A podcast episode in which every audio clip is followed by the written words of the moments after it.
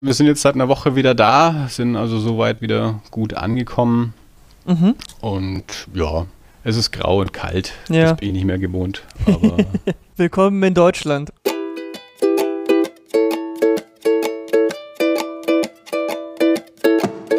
Hallo und herzlich willkommen bei Yay Comics. Ich bin Carlos und Lara ist dabei. Hallo. Und unser Gast heute ist Podcast-Kollege Andy Preller von dem sympathischen Plauderformat Das Alles und vom Horrorfilm-Podcast Eerie International. Außerdem kommt Andy aus Erlangen und ist quasi auf dem Comic-Salon aufgewachsen. Hallo Andy.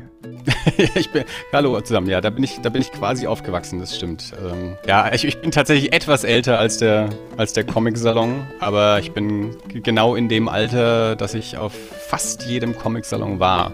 Wow. Ja. Nur auf dem ersten nicht, weil er da noch so klein war, dass, äh, dass ich davon gar nichts wissen konnte. Ja. Und ab dem, ab dem zweiten oder dritten war ich dann auf jedem, ja. Ja, es ist quasi mein, meine, meine Heimatveranstaltung.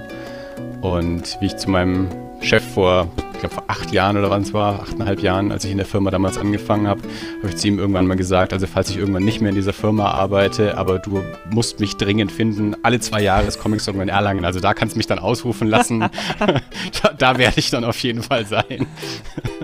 ja. Der Anlass dieser Sendung ist, dass Andy mit seiner Liebsten gerade eine Weltreise hinter sich hat und dabei auch ein paar Comicstationen besucht hat. Und weil hier andere Comickulturen, naja, so ein bisschen kurz kommen, dachte ich mir, das ist doch eine gute Gelegenheit, Andi mal als Berichterstatter hier reinzuholen. Hm. Finde ich auch eine sehr gute Idee. Es gibt mir auf jeden Fall die Gelegenheit, da darüber zu reden. Das ist, mir zumindest geht es häufig so, dass ich äh, nicht immer die Gelegenheit habe, über die Sachen, die ich spannend finde, auch mit jemandem zu hm. reden, der es, der es auch spannend findet. Meine Frau ist dann gerne mal mit dabei, findet, hört sich das an, findet es dann mal mehr, mal weniger spannend. Ähm, oder kommt dann irgendwann an den Punkt, wo sie sagt, ja, ich fand es bis jetzt spannend, aber jetzt ist auch mal wieder Pause gut so. Ähm, von daher, äh, wie ihr wisst, ich bin selber Podcaster, das heißt, ich rede gerne über Themen, die mich interessieren. Umso schöner, dass ihr mir die Gelegenheit dazu gibt, ähm, da ein paar Sachen zu berichten von meinen Reisen, wobei ich da auch dann trotzdem gleich vorne wegschicken möchte natürlich. Ähm, das sind also kleine Einblicke, die ich jetzt so hatte, ähm, was mich in keinster Weise zu einem Experten macht zu den entsprechenden Regionen oder auch zu den einzelnen Comics oder so, ähm, die ich da jetzt äh, kennengelernt habe und zu denen ich was, was sagen kann. Und ähm, das, einiges an Informationen habe ich mir natürlich dann auch einfach nur selbst angelesen. Ich möchte jetzt die, die Hörer nicht äh, in die Irre führen, dass sie glauben, jetzt hier ein, ein äh, lange studierten Experten des malaiischen Comics äh, vor dem Mikrofon zu haben, sondern ähm, ich, ich habe die, die ein oder andere Ausstellung besucht, mir ein bisschen was angelesen, in ein paar Comics reingeschaut und ein, zwei Leute kennengelernt und darüber kann ich was berichten. Ja, das ist doch wunderbar. Aber sag mal, bevor wir wirklich so auf diese Comicstationen eingehen, sag doch mal, wie, was, wie seid ihr überhaupt auf die Idee gekommen, so eine Weltreise zu machen und was, was, wo seid ihr da rumgekommen? Ja, die Idee war die Idee meiner Frau, die sie schon lange hatte, bevor wir uns überhaupt kennengelernt haben. Ich sage immer, ich habe in den Plan eingeheiratet. ähm, meine Frau ähm, hat für einen Träger gearbeitet, ähm, der so ein Sabbatical möglich gemacht hat, also so angeboten hat, ähm, dass sie eben auch schon angemeldet hatte, bevor ähm, wir überhaupt zusammengekommen sind. Äh, und das ist dann so gelaufen, dass sie vier Jahre lang nur 75 Prozent ihres Gehalts ausgezahlt bekommen hat und die anderen 25 Prozent sind beiseite gelegt worden, sodass sie dann im fünften Jahr nicht arbeiten muss, aber diese zurückgelegten 25 mal 4 Prozent, also 100 Prozent ausgezahlt bekommen mm. hat. Ähm, das war also der Plan, den sie hatte, vollkommen unabhängig von mir oder irgendwem sonst, dass sie 2019 ähm, sich dieses Jahr frei nimmt und auf Reisen geht. Ähm, mhm. Und dann bin ich eben noch dazu ins, ins Spiel gekommen, haben uns dann entsprechend die, diese Jahre daraufhin vorbereitet, möglichst äh, so viel Geld weggelegt, wie eben ging. Ähm, ich, bei, bei meiner Arbeit lief das nicht so. Ich habe einfach weggespart, was, was möglich war ähm, in der Zeit. Und haben uns dann entsprechend natürlich auch in den Jahren überlegt, was sind denn so Länder und Regionen, die wir uns gerne anschauen möchten. Und dann kommt über das, was möchten wir gerne sehen, noch hinaus, was ist auch tatsächlich möglich, sowohl finanziell als auch von der Zeit dann auch. Also wir waren der, der, ursprüngliche Plan dass wir, war, dass wir neun Monate am Stück unterwegs sind. Und neun Monate sind eine lange Zeit, aber die Welt ist auch groß. und wenn man nicht irgendwie ähm, nach zwei Tagen von jedem Ort dann schon wieder verschwinden will, ist dann einfach auch nicht alles möglich. Mhm. Wir haben so eine, so eine Weltkarte im, im Wohnzimmer hängen, also die hatte äh, Bianca auch schon, bevor es mich gab, mit grünen und roten Nadeln, wo sie schon war und wo sie noch hin möchte. Also war schon alles durchgeplant. also nicht die Route, nur ähm, dass sie das macht, ja. ähm, aber noch nicht wirklich die Route. Die Route haben wir dann zusammen in den Jahren ähm, ja, festgelegt. Immer wenn wir irgendwie was gehört haben von einem Ort, der, den wir interessant fanden, dann ging da eine grüne Nadel in die Landkarte. Wenn wir jemanden kennengelernt haben, wo wir dachten, Mensch, das ist dann eine Gelegenheit, denjenigen zu besuchen, dann ging da eine, eine Nadel in die, mhm. äh, in die Karte. Und dann, je näher der Termin dann tatsächlich rückte, also das war jetzt dann März 2019, ähm, haben wir das natürlich dann auch äh, finalisiert. Also eigentlich so das, das mehr oder minder das komplette Jahr, bevor wir die Reise angetreten haben, hat Bianca dann angefangen, ähm, auch wirklich schon alles durchzubuchen. Also sie hat sich dafür entschieden, also wir haben zusammen uns dafür entschieden, aber sie hat es dann alles gemacht, weil sie sowas gerne macht und ich nicht. Ähm, wirklich die, die Transfers und die Unterkünfte auch im Voraus zu buchen, mhm. weil uns das auch eine gewisse Sicherheit gegeben hat, ähm, was das Budget angeht. Also dass wir eben wissen, okay, das ist alles bezahlt, Unterkünfte ähm, und, und Transfers sind bezahlt. Äh, alles, was wir dann jetzt noch haben, ist das, wovon wir leben können und damit kann man dann planen. Wir wollten jetzt nicht irgendwie sagen, okay, wir reisen einfach mal aufs ähm, Geradewohl irgendwie wohin und dann müssen wir halt gucken, wo wir da unterkommen und was uns das kostet und was wir dann noch übrig haben. Äh, um dann wieder weiterzureisen, weil wir wollten ja neun Monate am Stück unterwegs sein und nicht irgendwie nach sechs Monaten feststellen, dass wir kein Geld mehr haben. Ja, kann ich total. Deswegen, das war dann äh, alles durchgeplant. Mhm. Kann, ich, kann ich total gut nachvollziehen. Also ich bin ja mega äh, Reisemuffel. Und ich denke mir, wenn ich sowas machen würde, dann würde ich sowas auch absolut durchplanen bis zum, bis zum, was wahrscheinlich dann total in die Hose geht, weil es natürlich an allen Ecken und Enden dann irgendwie Pläne scheitern. Aber wie war es denn bei euch? Hat das alles so geklappt, wie ihr es euch vorgestellt habt? Äh, jein, ähm, also gescheitert in dem Sinne ist nichts. Wir haben dann zwischendurch teilweise einfach noch Dinge umgeplant. Ähm, Bianca hat dann eigentlich alle, so ziemlich alles ähm, eben auch mit, der, mit so einer Kündigungsoption äh, gebucht, dass wir dann manche Sachen eben mal noch, ähm, noch umplanen konnten. Wir sind jetzt zuletzt zum Beispiel einfach zwei Tage früher aus, ähm, aus Vietnam wieder weg und waren dann zwei Tage länger in Kambodscha.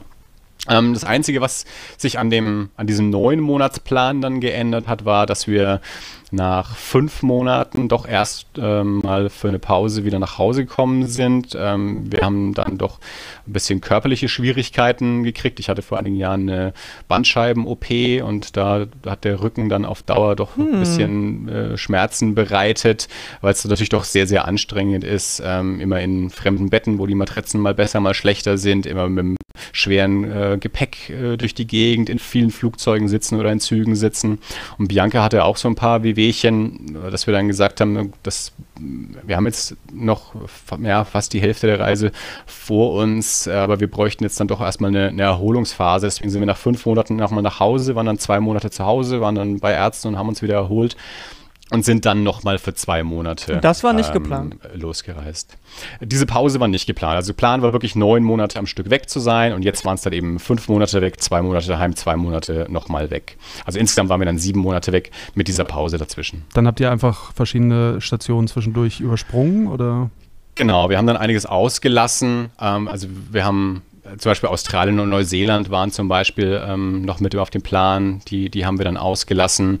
Wir haben einige Sachen ähm, auch dann, also zum einen aufgrund dieser Pause, zum anderen aber auch aus ideologischen Gründen dann ausgelassen. Mhm. Also wir hatten eigentlich vor, einen, einen Stopp in ähm, äh, in China zu machen. Ähm, jetzt waren wir mit China aber ideologisch äh, auf, auf Kriegsfuß gestanden, äh, vor allem auch auf der, ähm, aufgrund der gesamten Hongkong-Situation letztes Jahr. Und Hongkong war eben eigentlich auch auf dem Plan gestanden. Mhm. Das haben wir dann schon immer monatelang aber auch beobachtet, als es also losging mit den, mit den Protestbewegungen in Hongkong letztes Jahr, wie sich das entwickelt. Das haben wir über Monate hinweg dann eben beobachtet. Und ähm, nachdem das dann auch eher weiter eskaliert ist als deeskaliert, haben wir also gesagt, ja, also gut, also Hongkong ist uns jetzt gerade ein bisschen heikel und China mögen wir nicht gerade. ähm, dann lassen wir das mal weg und planen da auch um. Mhm.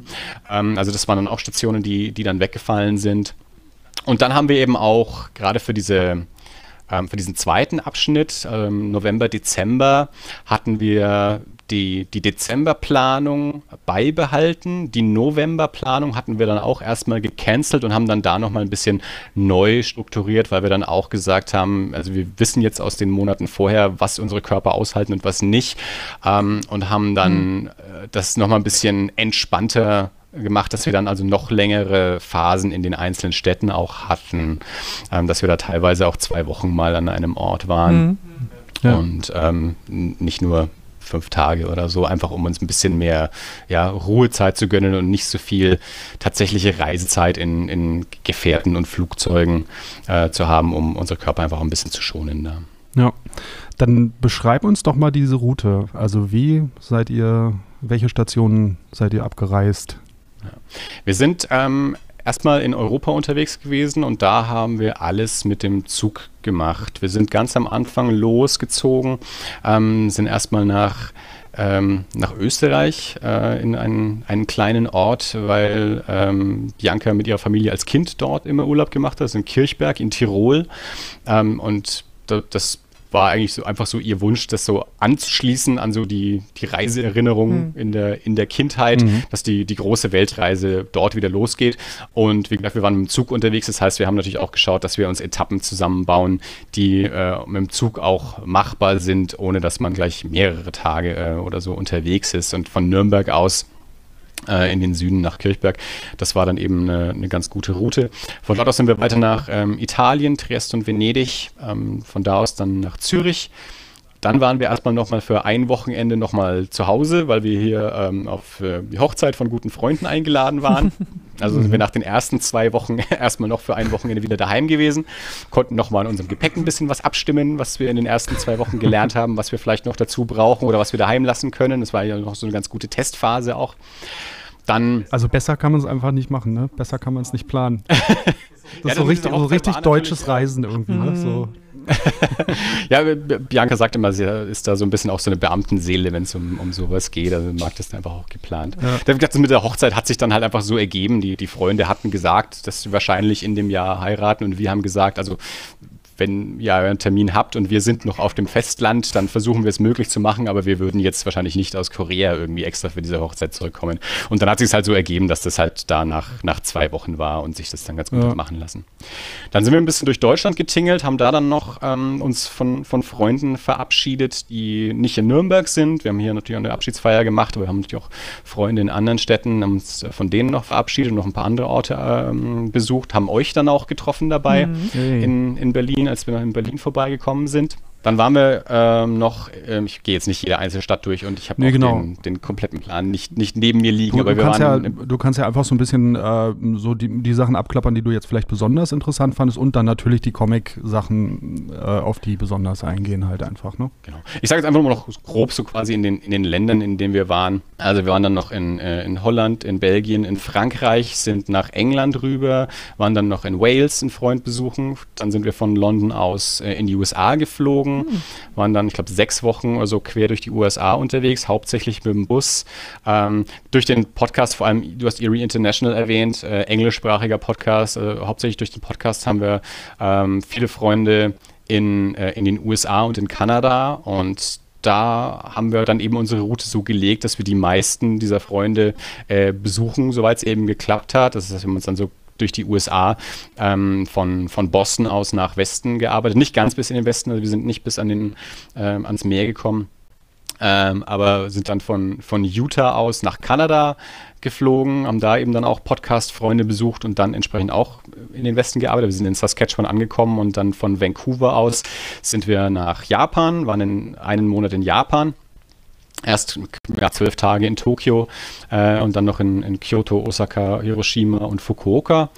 Sind von dort aus nach Korea, ähm, erst in äh, Busan und in Seoul und von dort aus sind wir dann erstmal nach Hause wieder für diese zwei Monate. Also das waren so diese ersten fünf Monate Europa, USA, Kanada, Japan, Korea. Und dann ähm, in dem zweiten Abschnitt der Tour waren wir dann noch in ähm, Malaysia, Taiwan, ähm, Vietnam, Kambodscha, äh, Thailand und am Ende nochmal in Tokio. Vielleicht habe ich zwischendurch noch was vergessen, aber ich glaube, das, äh, das, das war es dann so ziemlich. Ähm, also viel, viel Südostasien.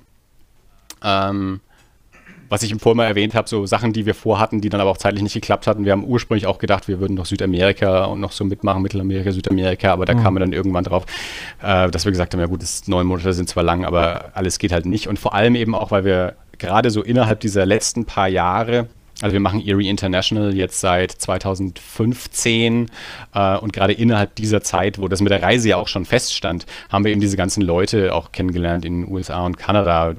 Das waren dann eben so Momente, wo wir gesagt haben, okay, jetzt kennen wir jemanden in Saskatoon, in Saskatchewan geht eine Nadel in die, äh, in die Karte, die werden dann ja. halt 2019 besucht. So. Ja. Ähm, und das heißt, das hat dann auch halt auch eine Tour ergeben, gerade in Nordamerika, die und die sonst wahrscheinlich nicht so lang gewesen wäre. Und dann hätten wir vielleicht auch Zeit gehabt, noch Südamerika zu machen oder so. Wow. Genau. Ja. Ordentliche Tour, ja. Und gut geplant. Was waren denn so, ja. was, was waren denn so für dich so die, ähm, die spannendsten oder vielleicht unerwartetsten Stationen Mhm. Also ich muss die, die, die Antwort auf diese Frage immer auch ein bisschen, ein bisschen trennen. Ähm, also weil eben zum einen war es natürlich super, all diese Leute mal persönlich treffen zu können, hauptsächlich in, in Nordamerika. Also da, ähm, da diese ganzen Freunde zu besuchen, mit denen wir schon seit Jahren ähm, halt schreiben ähm, oder gut, jetzt also mit meinen zwei Podcast-Partnern, Dave sitzt in London und David ähm, in Indiana, die habe ich auch schon in Persona getroffen gehabt. Zum einen, London ist nicht so weit weg, wir konnten uns schon gegenseitig besuchen.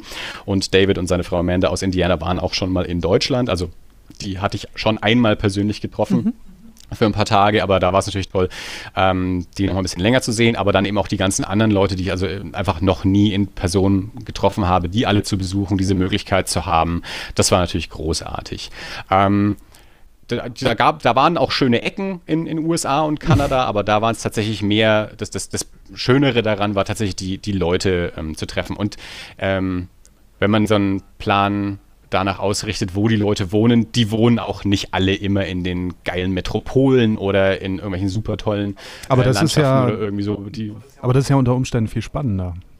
Genau, also du, wir haben halt teilweise, äh, glaube ich, wirklich so dieses ja, sehr, sehr amerikanische normale Leben mitbekommen, ja. abseits von dem, was wir über die Medien mitkriegen oder abseits von New York und LA, sondern wir waren dann halt am 4. Juli irgendwie bei der Schwiegerfamilie in ähm, in Utah zum Burgerbraten hm. äh, und so und bei der Parade halt in, in einem kleinen Ort, äh, also abseits von irgendwelchen großen New Yorker Paraden oder irgendwie sowas oder eben bei unseren Freunden in Indiana haben wir dann da neun Tage bei denen mit im, im Haus gewohnt, ähm, hm. während die halt normales Leben gelebt haben und wir waren halt zu Besuch.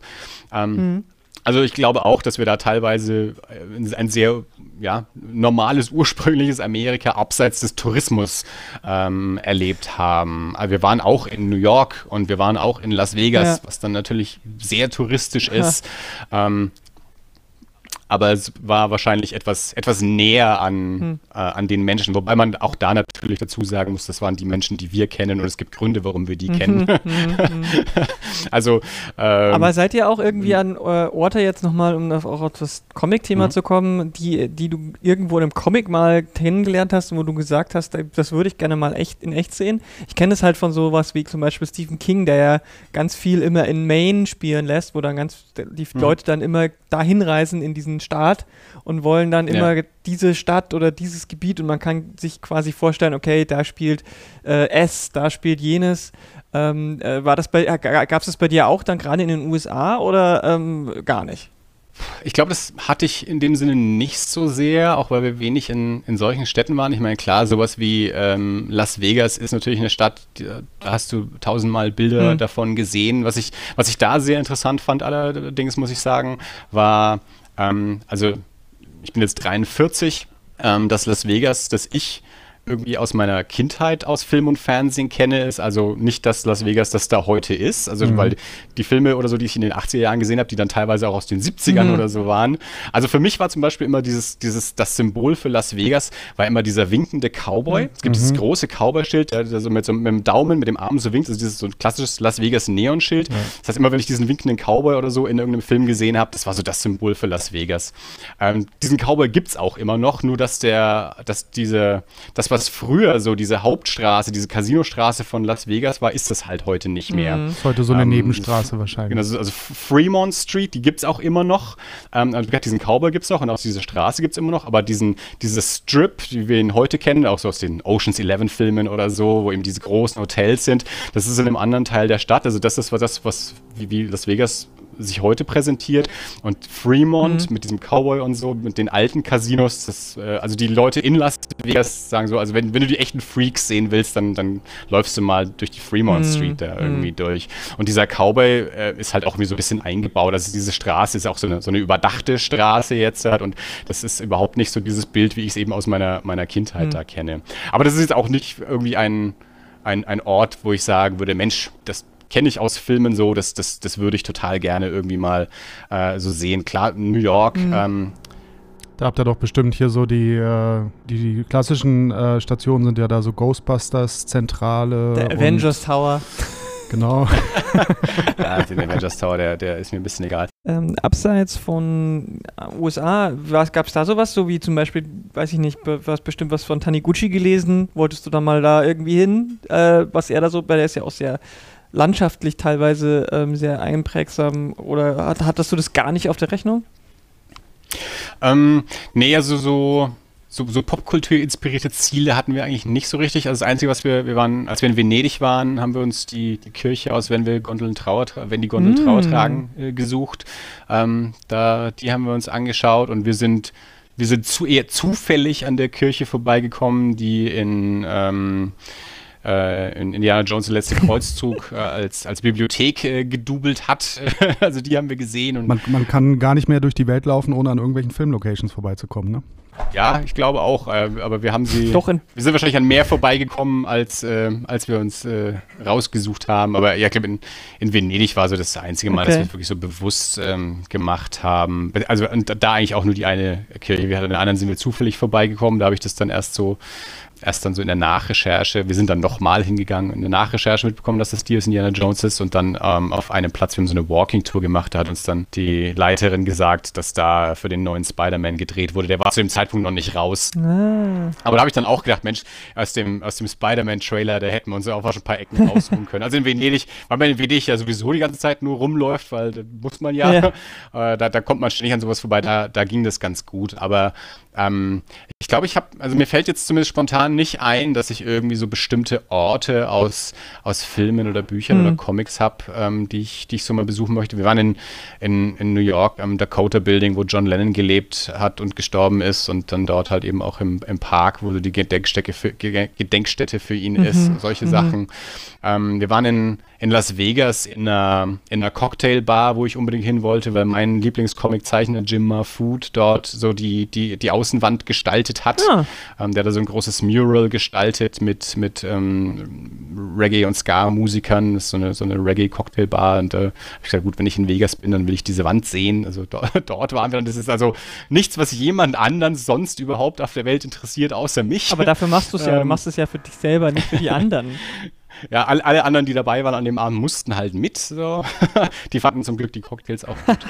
ähm, und, ähm, äh, und, und, amerikanische Comickultur ist ja auch so ein bisschen was, was man, was, was man von unserer Seite des äh, Ozeans immer so ein bisschen anhimmelt. Hast du das auch, habt ihr das auch irgendwie so, hast du das mitgenommen? Hast du gesagt, okay, ich klapper jetzt in jeder Stadt, in den Staaten, wo ich bin, schaue ich nach einem mindestens einem Comicladen und rede mit dem Comicladenbesitzer oder der Besitzerin oder schau mir das mal an. Ist das wirklich, war, hast du das gemacht? Und wenn ja, wie, wie, wie verklärt und nostalgisch sind da unsere Blicke auf das Ganze?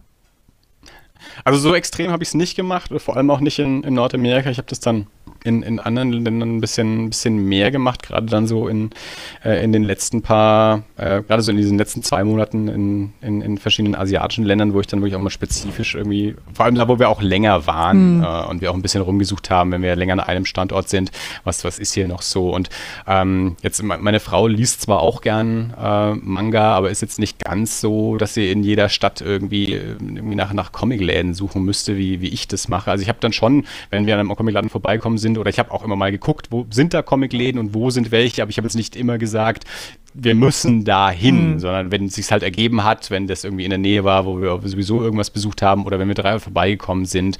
Wir haben in, in Antwerpen zum Beispiel ähm, auch einen Comicladen besucht, weil ich den halt gern sehen wollte und der mehr oder minder auf dem Weg lag. Wir haben in, in Gent in Belgien, äh, ich glaube, den besten Comicladen, in dem ich bisher war, äh, gefunden. Mhm. So. Ähm, der war sehr cool. Du kannst auch gerne einen Namen nennen. Ja, muss ich auch gleich nur nachschauen. World's End. Der in Gent heißt World's End, mhm. so wie ähm, ähm, ist außen noch mit, mit Sandman dekoriert. Also mhm. bezieht sich so auf, auf, die Sandman Comics mit World's End. Äh, der, der, Laden war so cool, weil der gleichzeitig auch noch eine Bar ist.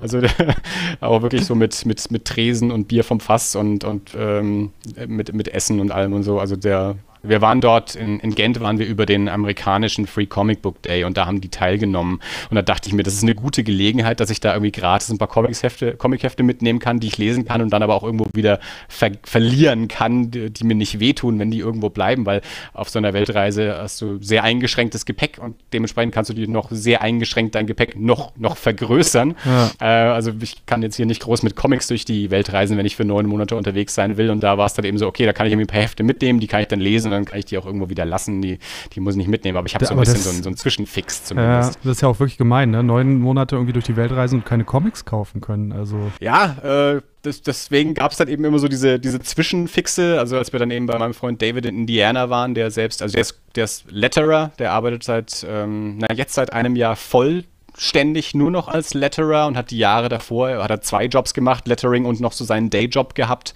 Ähm, also der, den kenne ich auch darüber, dass er mit einem Freund zusammen jahrelang einen, einen Comic-Podcast gemacht hat. So habe ich ihn ursprünglich mal kennengelernt. Hideous Energy äh, ist der, ist der Comic-Podcast, ja. der jetzt nur noch sehr sporadisch hin und wieder mal eine Folge rausbringt. Also die haben jetzt gerade eine zum letzten Star Wars haben sie gemacht. Davor war die letzte Folge, glaube ich, zu, zu Avengers Endgame. Also ihr merkt, da sind ein paar Monate mhm. dazwischen.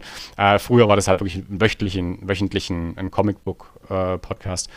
Äh, ähm, und ja, wie gesagt, der hat halt entsprechend auch eine, eine Comic-Bibliothek äh, bei sich zu Hause und ich habe neun Tage bei dem verbracht. Da konnte ich dann mal einiges an Comics lesen.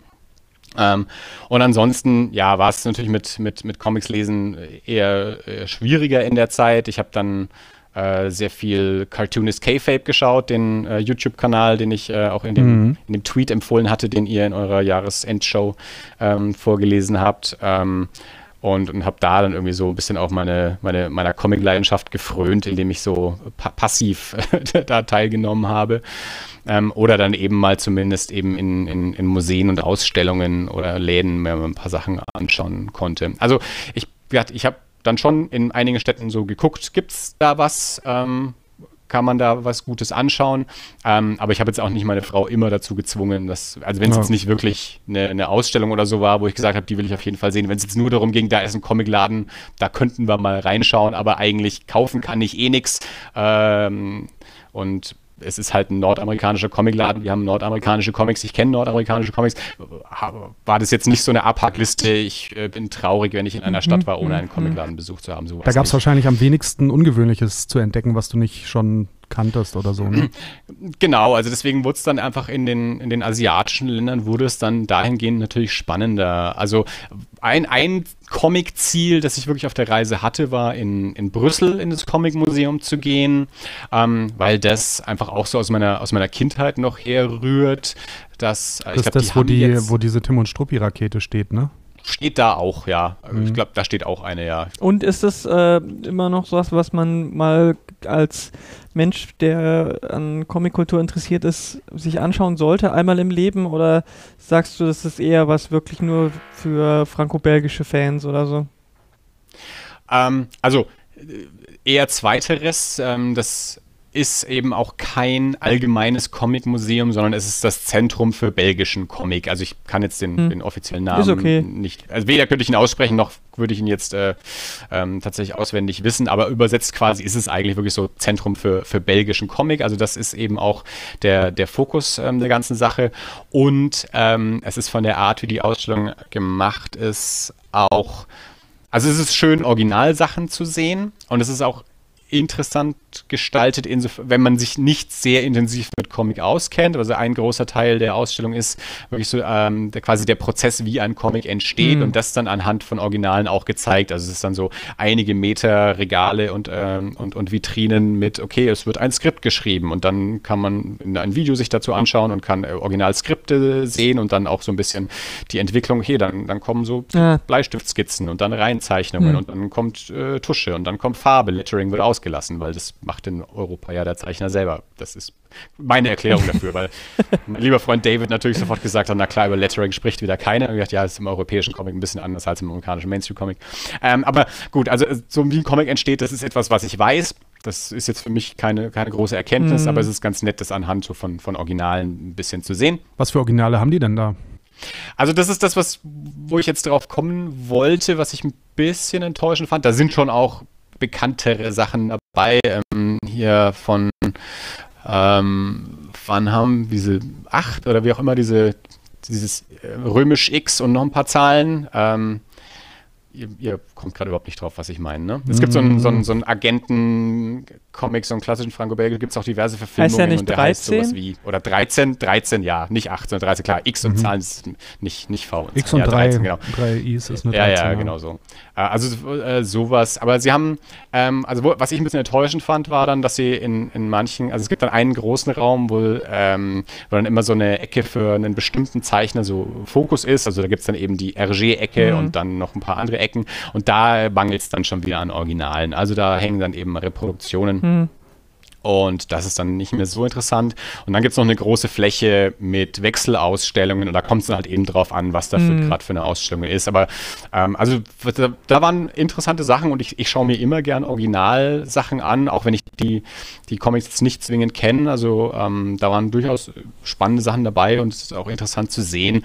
Ähm, aber es ist, also für mich war es so ein, so ein Ziel, weil ich da quasi mehr oder minder mein ganzes Leben schon hin wollte. Also ich glaube, das hatte jetzt irgendwie gerade 30-Jähriges oder sowas oder hat dieses Jahr 30-Jähriges. Also das äh, hat so aufgemacht, als ich so rund zwölf oder so war. Das heißt, ich habe das damals mitbekommen, hm. da ich, ich bin mit franco-belgischen Comic auch, also hat eine große Phase meines Comic-Lesens eingenommen. Ich bin ein riesen Spirou- und Fantasio-Fan gewesen. Hm. Irgendwie, also in meiner, in meiner Kindheit habe ich äh, Taschengeld darin bemessen, wie viele Carlsen-Comics kann ich mir davon kaufen.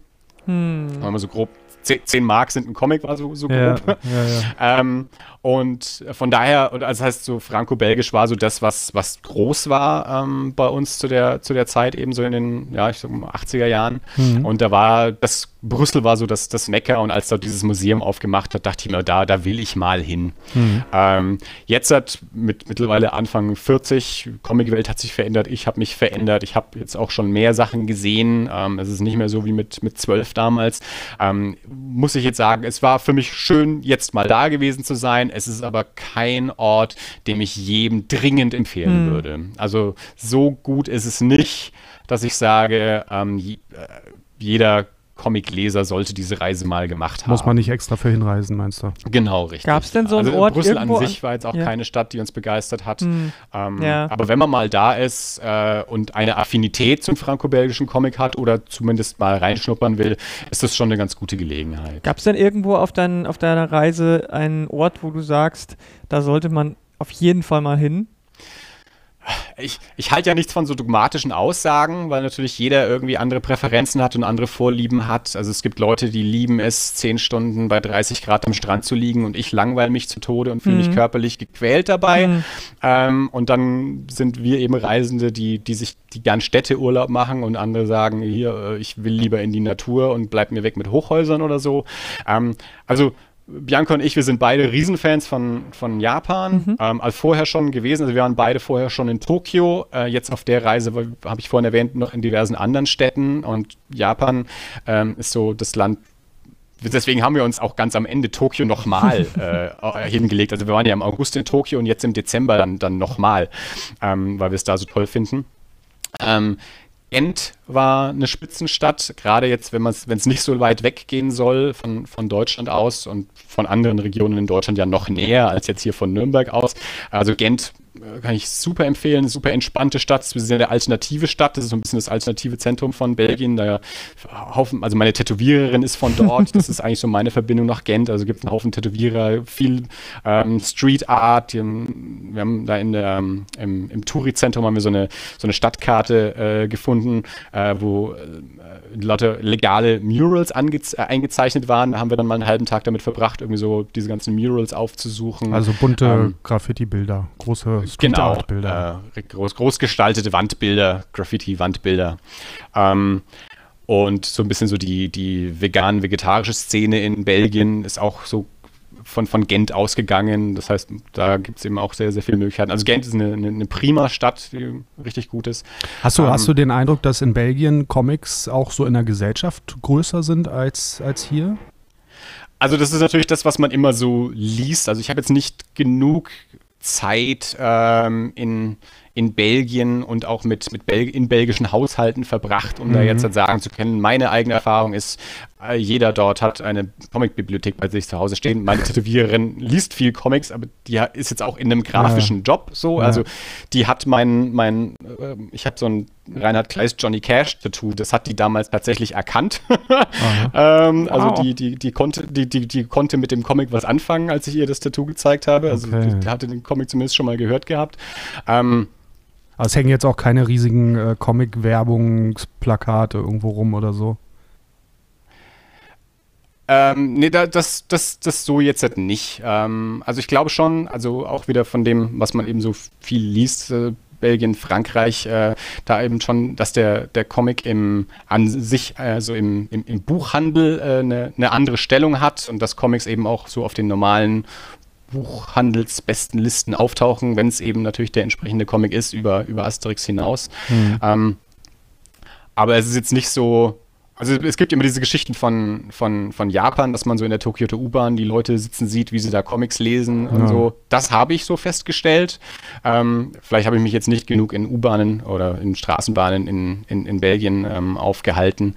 Ähm, aber ja, also das, ist jetzt auch mehr so, so Second-Hand-Erfahrung, mhm. äh, ähm, die ich da so wiedergeben kann. Also ich glaube, wir alle in Deutschland sagen ja einfach mal gerne, der Comic hat einen anderen Stellenwert in Ländern wie ja. Belgien und Frankreich. Das kann ich so auch sagen. Meine tatsächlich persönliche Erfahrung ist da jetzt aber auch nicht so groß dann äh, dahingehend dann wieder.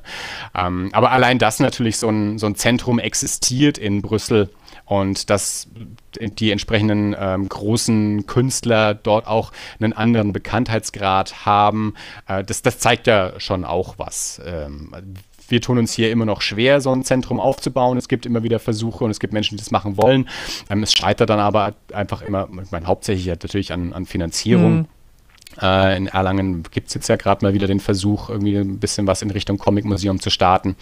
Ähm, aber in, ja, in Belgien gibt es sowas dann eben und Brüssel leistet sich das, das zu haben. Ähm, und das ist ja auch ein, auch ein Zeichen dafür, dass das Comic ein bisschen einen anderen Stellenwert dann auch hat. Okay, Brüssel. War, war sonst noch was comicmäßig interessant in Brüssel oder äh, in, in Belgien allgemein? Oder können wir zum nächsten Land Nee, also das, das war eigentlich wirklich ähm, dann, dann hauptsächlich das, das Zentrum in, in Brüssel und der, der Comicladen in, ähm, in Gent. Äh, wie gesagt, Gent da eben noch so als, ähm, als auf jeden Fall eine der, der Highlight-Städte, ähm, auch irgendwie mit Comicbezug. Ich habe auch noch andere Städte, die ich toll fand, die jetzt aber unabhängig von, von ob ich da was mit Comic gemacht habe oder nicht. Also ähm, Liverpool fand, war ich vorher zum Beispiel noch nicht, fand ich toll, aber da habe hab ich jetzt kein Comic-Erlebnis gehabt. Ähm, ansonsten noch als als Land äh, ist Taiwan uns jetzt auch noch sehr ans Herz mhm, gewachsen. Okay. Da waren wir in, in Taipei und in, in Kaohsiung, geschrieben Kaohsiung. Ähm, äh, und dort äh, habe ich dann eben auch, auch Comic-Erlebnisse gehabt. Also eigentlich so die, das waren die zwei Sachen, die ich in dem, in dem Tweet eben auch erwähnt hatte, den ihr vorgelesen habt in der letzten Sendung. Da war eben hauptsächlich äh, äh, Kuala Lumpur und, äh, und dann eben noch Taiwan, Taipei und, und, und Kaohsiung. Also da hatte ich so die, die stärksten Comic-Erlebnisse ähm, jetzt über, über Japan noch hinaus. Also auch in, in Tokio jetzt dann ähm, habe ich noch einiges an, ähm, ja, an, an, an Comic- äh, Dingen auf der Liste gehabt, die ich mhm. noch, noch so machen wollte, nicht zu allem gekommen. Aber gut, der japanische Comic ist bei uns jetzt nicht so, nicht so gänzlich unbekannt. Für mich persönlich war wirklich so Kuala Lumpur, äh, Malaysia und, äh, und Taiwan waren so Ecken, wo ich so, so augenöffnende Erlebnisse hatte mit, mit Comic. Hätte ich auch nicht gedacht. Ländern, die ich, ähm, von denen ich, ja. wie ich damals auch geschrieben habe, wenig bis nichts äh, wusste, wo ich also Sachen sehen konnte, die wirklich, die mir neu waren. Zum also, Beispiel? Die jetzt auch nicht, mein Comic ist immer noch irgendwie Strich auf Papier, also auch da ist es jetzt natürlich jetzt nicht komplett irgendwie ähm, anders, aber trotzdem ist es einfach spannend, ähm, mal Titel äh, zu hören oder auch Bücher in der Hand zu haben und, und, und, und Bilder zu sehen ähm, von einem Land, äh, wo, wo, ich das einfach eben so noch nicht hatte, was bei uns jetzt nicht irgendwie in, in Massen verlegt wird. Ähm, also wenn man es mal grob runterbricht, ist es ja bei uns hauptsächlich, okay, deutscher Comic, franco-belgischer Comic, ähm, nordamerikanischer Comic, japanischer Comic, würde ich jetzt mal so, so mhm. spontan grob zusammenfassen. Und dann natürlich gibt es noch diverse andere, äh, auch vor allem auch europäische Länder, dass mal ein spanischer Comic vorbeikommt, italienischer Comic, also haben, haben wir natürlich auch, äh, klar. Ähm, aber gerade dann auch aus dem, aus dem asiatischen Bereich, ähm, japanischer Manga einfach diesen riesigen Teil ein.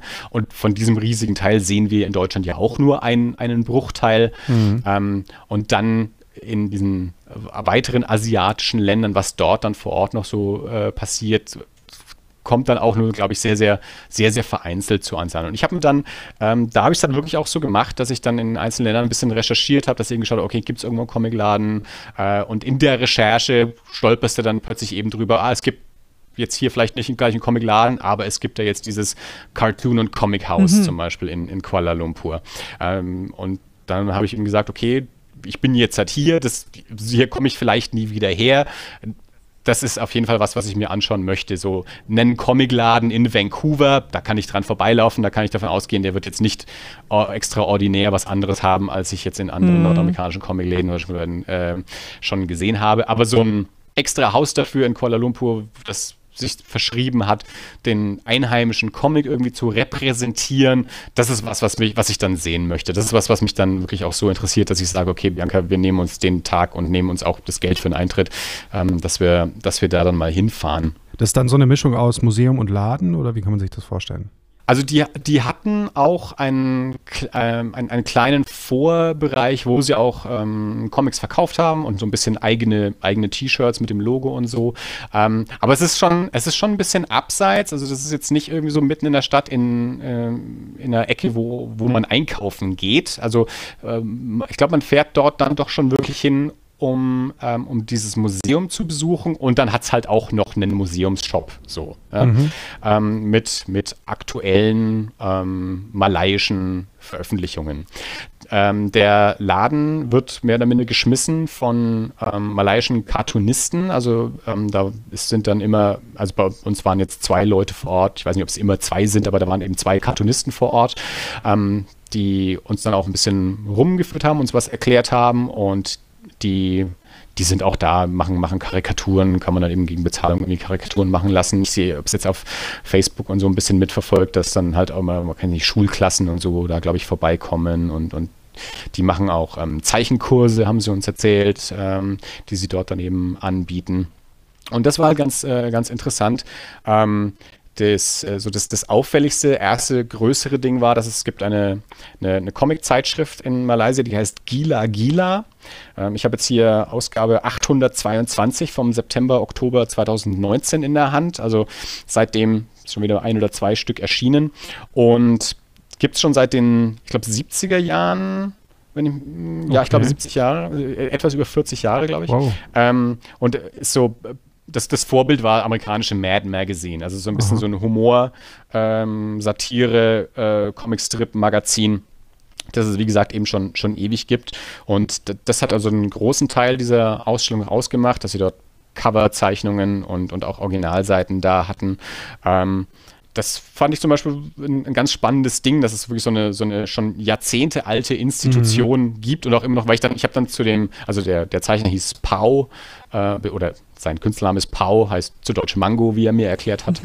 ähm, der, der hat mir eben davon dann halt erzählt, habe ich zu ihm noch gesagt, naja, wenn sie noch ein paar Jahre machen, Mad Magazine wurde gerade eingestellt, eventuell ist Gila Gila irgendwann mal älter, hm. als das Mad Magazine geworden ist, wer weiß es. Ähm, aber sowas finde ich dann eben interessant. Gibt es schon seit 40 Jahren, haben noch nie was von gehört. Ich kenne keine malaiischen ähm, Comiczeichner, vielleicht habe ich schon mal einen in, in, der Hand gehabt, vielleicht wurde schon mal was veröffentlicht, was mir jetzt nicht bewusst ist oder so, das kann durchaus sein. Ähm, aber das ist was, was ich nicht kenne, wo ich gedacht habe, gut, dann, so ein Heft nehme ich mir mal mit. Ich kann die Sprache nicht lesen, ähm, aber das möchte ich gerne als Souvenir zu Hause stehen haben. Und das Schöne an Comics ist, man kann ja auch immer auch die Bilder anschauen und äh, sich die Kunst angucken. Ähm, und ich habe mir dort dann auch noch einen, einen, zweiten Comic mitgenommen, der ist Bear und Bob. Ähm, das ist dann ähm, tatsächlich von, von einem so Independent-Zeichner eben ein, ein Comic, äh, also ein, ein Typ, der, der schreibt und zeichnet. Der nennt sich AIE, also groß AIE. Ähm, weiß ich jetzt auch nicht genau, wie man das dann ausspricht. Der hat sicherlich auch noch einen echten Namen, aber wie gesagt, auch hier kann ich die Sprache nicht. Aber das war eben, weil ich dann auch dachte, ich würde gern noch irgendwie über dieses Gila Gila hinaus einfach einen, einen malaysischen oder malaiischen äh, Comic mitnehmen und der hat mich vom Stil angesprochen, weil der so ein bisschen ähm, ja schwarz-weiß funny Indie-Comic äh, mhm. ist. Das, das, das, hat mich vom Stil her einfach angesprochen, dass ich dachte, gut, den, den nehme ich mal mit, weil ich mir den dann zu Hause einfach noch, noch intensiver anschauen möchte. Aber der ist jetzt ähm, nicht auf ich, Englisch, weil der Titel ist ja Englisch. Nee.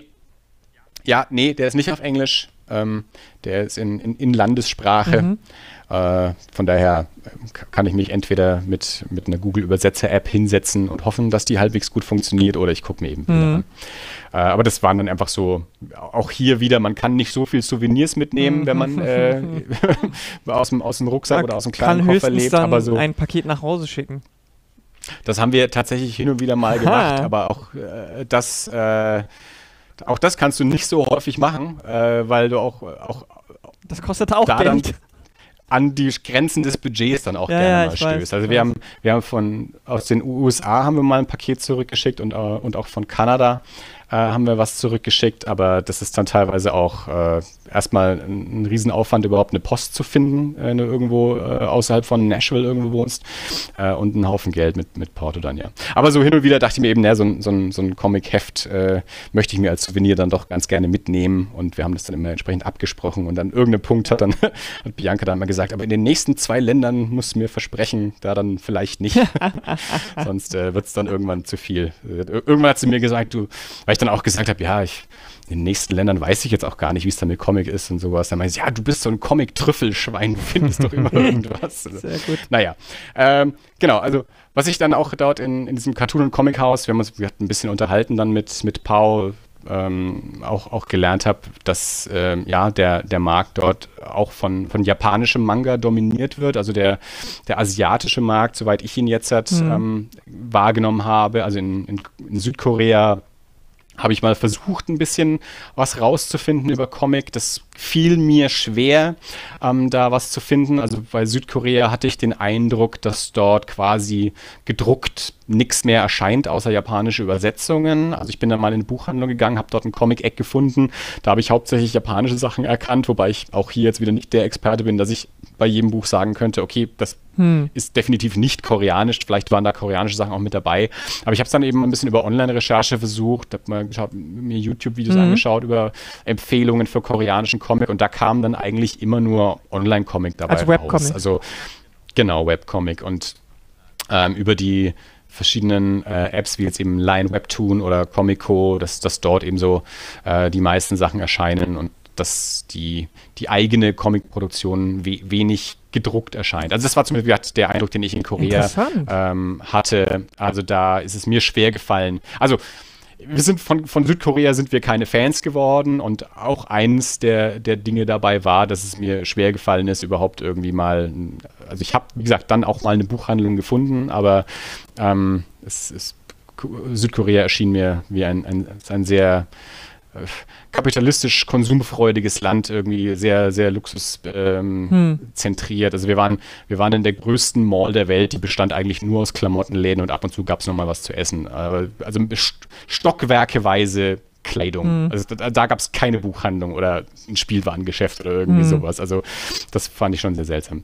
Ähm, egal, aber das, das war so meine Erfahrung mit, mit Korea und dann eben auch in Malaysia habe ich dann gelernt, okay, ja, sehr, sehr viel japanischer Comic, sehr, sehr viel online.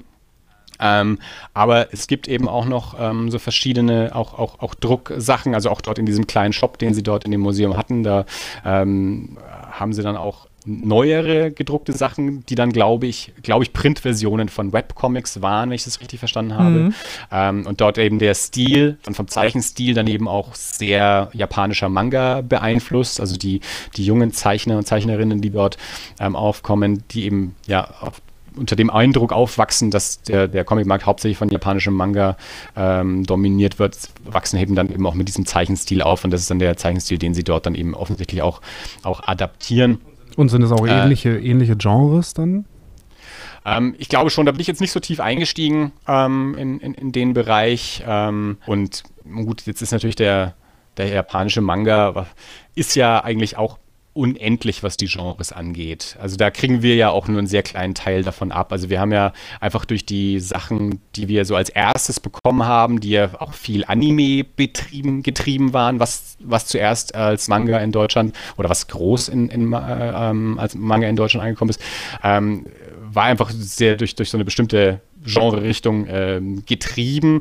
Ähm, aber das ist ja in Japan noch, noch, noch viel, viel, viel weiter gefächert. Also da, da sehen wir ja auch nur, ein, nur einen Bruchteil davon. Mhm. Da finde ich zum Beispiel immer ganz interessant, das auch mal ein bisschen mit, äh, mit, dem amerikanischen Markt zu vergleichen, was wird in Amerika an Manga übersetzt und was wird bei uns übersetzt. Das ist nicht deckungsgleich. Mhm. Ähm, und da kriegt man dann manchmal Sachen mit, äh, wo du sagst, ah ja, sowas gibt es also auch, das habe ich bei uns so noch nicht gesehen. Jetzt auch hier muss ich wieder sagen, bin ich aber auch nicht der Manga-Experte. Ich kann jetzt nicht sagen, was es alles im, auf dem mhm. deutschen Markt alles mhm. verlegt wird. Ich gucke da schon ein bisschen hin, aber äh, ich kann jetzt nicht, also da sind andere Leute, die jetzt aber sagen können, aber das gibt es doch auch. Ja, das ist das, jetzt in meinem Blickfeld dann halt nicht aufgetaucht. Das meinte ich ja auch in der letzten Sendung schon. Das ist auch so mein, mein also ich habe so den Eindruck, dass so die Sachen, die ich so richtig interessant finde, die kommen irgendwie nicht hier an. Oder ich krieg sie nicht mit oder Ja, so. weil die ähm, Verlage das sich nicht trauen.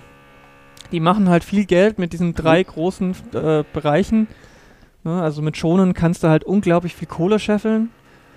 Ja. Und äh, dann gehen sie aber halt auch nicht das Risiko ein, äh, mal andere Dinge zu probieren. Und wenn sie es ein, eingehen und es nicht sofort innerhalb von zwei Monaten funktioniert, dann wird es halt auch wieder eingestellt. Das ist halt sehr, sehr, ja. sehr, sehr, sehr gewinngetrieben. Und das finde ich total schade, weil natürlich dann auch dieses sehr enge Bild von Manga bei uns weiterhin bestehen bleibt. Ja, ich glaube, ja. es hätte halt auch ein Riesenpotenzial. Mega. Also, weil, ähm, warum sollen nicht andere Genres hier auch erfolgreich ja, sein? Ne? Eigentlich also ist es Unsinn, aber gut. Ja, aber ich, ich finde es spannend, wenn dass du sagst, dass du durch den Blick, was in anderen Ländern übersetzt wird, äh, nochmal irgendwie eine andere Perspektive bekommen hast, weil ähm, das stellt man ja dann auch nicht so oft fest.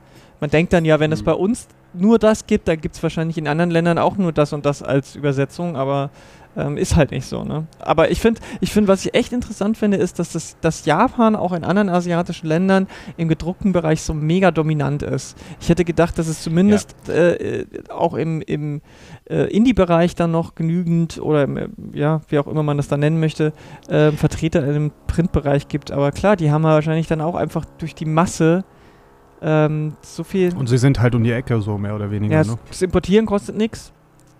Aber die sind dann, also, die japanischen Manga sind dann auch auf Koreanisch übersetzt worden, oder? Ähm, da, davon gehe ich aus. Ich habe die jetzt nicht alle aus dem Regal genommen, mhm. ähm, die ich da gesehen habe. Aber nachdem das ja unterschiedliche Schriften sind, ja. ähm, ja, gehe ich, geh ich, schwer davon aus, äh, dass, dass die dann entsprechend auf, auf Koreanisch übersetzt ja, ich weiß sind. es nicht. Also ähm, ist, nicht, weil die, weil die Sprachen so gleich sind, sondern habe ich gefragt, sondern weil ich meine, hier gibt es ja auch viele Sachen im Original. Wir kaufen ja auch, ich kaufe ja auch vieles, äh, was auf, aus Amerika kommt, auf Englisch und nicht die Panini-Version ja. oder so. Deswegen kann es ja mhm. sein, dass es dort sich so auch so eine Originalkultur entwickelt hat, dass einfach das Übersetzen zu teuer ist und deswegen importieren die alles auf Japanisch. Äh, deswegen hat es mich mhm. jetzt interessiert. Also die, die, die ich da jetzt gesehen habe, das war in einer regulären Buchhandlung, also es war so eine, so eine Kettenbuchhandlung.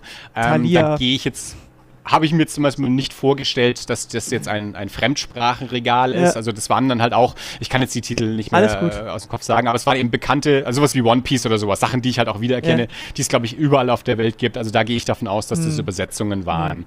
Die habe ich mir jetzt nicht angefasst, wie gesagt, weil ich an, an japanischen Comic in Korea nicht interessiert ja, war. Ich war an koreanischen Comic interessiert.